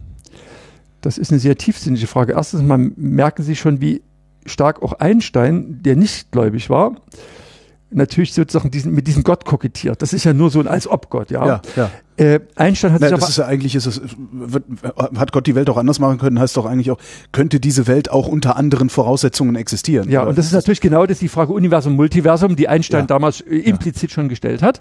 Das ist natürlich eine der tiefsinnigsten wissenschaftlichen Fragen. Äh, man könnte auch ein Feintuning, viele unserer, der Eigenschaften unserer Welt, die drei Dimensionen, die Massen der Teilchen, die Tatsache, dass es diese vier Kräfte gibt, die Stärken der Kräfte und, und, und, und, und. Ich könnte sofort 20 Parameter, fundamentale Parameter dieser Welt nennen, die extrem fein getunt sind, so dass diese Welt, dass es diese Welt eigentlich gar nicht geben dürfte. Das ist wirklich ein, ein Miraculum, ein Wunder. Und Einstein stellt zu Recht die Frage, ob der Alte, der Gott, äh, also Gott die Welt hätte anders machen können. Er kokettiert immer mit dem Alten, als hätte er wirklich die Telefonnummer von ihm, die er ja fast hatte, also muss man mal unterstellen. Aber Einstein war ein berühmter Mann und es gab in den Anfang der 30er Jahre mal ein, ein Cablegram, ein Telegramm des, ich glaube, des Rabbiners der Institutional Synagogue New York an Mr. Einstein. Do you believe in God? Prepaid Reply 50 Words. Bezahlte Rückantwort 50 Worte. ja. Also Einstein sollte sozusagen sein Credo, sein Glaubensbekenntnis in maximal 50 Worten zurückkabeln. Das ist eine sportliche Aufgabe. Einstein war geizig, der hat, glaube ich, 27 Worte gebraucht, um das zu, zu beantworten. Ähm, äh, er hat ungefähr gesagt, ich glaube an den Gott Spinozas, der für die Schönheit und Harmonie der alles Seienden oder der, äh, verantwortlich ist, Komma, das war das Positive Statement, und dann ein Negative Statement gemacht hat, nicht an einen Gott, der sich mit den Wirkungen und Handlungen von Menschen beschäftigt. Das heißt, erstens mal hat dort in, hat in Einsteins Glaubensbekenntnis, einem klassischen Credo, Credo in unum Deum, Patrum omnipotentem und so weiter und so weiter, ja, äh, hat Einstein dort sein pantheistisches Glaubensbekenntnis geäußert an den jüdischen Philosophen äh, Spinoza, der sowohl aus der jüdischen Gemeinde ausgestoßen wurde wegen seiner extrem fortischen äh, Energien, äh, ähm, Ideen, als auch von den Katholiken bekämpft wurde als Jude natürlich, also der eine ganz schwierige Position hat, aber ein genialer Denker war und ähm, gesagt hat, Deus sive natura, Gott und oder Natur, also Gott und Natur sind ein und dasselbe. Das ist, das ist der Pantheismus, dem auch Goethe gehuldigt hat, der in einer im Prinzip noch religiösen Zeit lebte, so um 1800, da war jeder Mensch in der Kirche, mal etwas lax gesagt. Aber natürlich im Faust, gerade im Anfang, ein au- außerordentlich antireligiöses Spektakel macht. Aber übrigens die Hiobsgeschichte nacherzählt. Top, die Wette gilt. Das ist die Wette, das Buch Hiob ist die Wette zwischen Jahwe und Shatanael, dem Satan, dem Engel des Bösen, um die Seele von Hiob. Das ist exakt die Wette zwischen Faust und Mephisto. Im, im, das hat Goethe ganz bewusst nachgespielt. Und das ist natürlich ein ziemlich antireligiöses Spektakel und auch ein milder Sport an der Religion, ähm, in dem natürlich auch die Fragen Logos und Chaos durchgeführt werden. Was ist denn am Anfang im NRK? Äh, Im Anfang ist das Wort die Tat. Bei Goethe muss es dann die Tat sein. Äh, ja, und auch Goethe war Pantheist. Das war für ihn die einzige Lösung aus dem religiösen Dilemma. Äh, dieser Pantheismus, wenn's, wenn es bei Goethe webt und schwebt und das sich mit allem, ja, also wo mir immer speiübel wird, wenn es bei Goethe nicht mehr weitergeht, dann webt und schwebt. Das hat mich schon als Schüler geärgert. Aber das ist ein Ausdruck von Goethes mancher bisschen verschwiebelten Pantheismus, das ewige Gewebe und Geschwebe. Aber das ist eine Einheit von Sein und Natur und Menschen. Das hat Goethe sozusagen so ideal vorgeschwebt. Will ich jetzt gar nicht lächerlich machen. Außerdem hat er sich so aus der religiösen Falle gerettet, denn Goethe war kein Atheist. Hat, hat, er hat nicht Voltaires Kirchenkampf nachgekämpft. Goethe hat sich da sehr elegant sozusagen aus der Affäre gezogen mit seinem Pantheismus. Denn Mann wie Goethe braucht ein konsistentes Weltsystem, also ein so ein über ja über über über, über Mensch.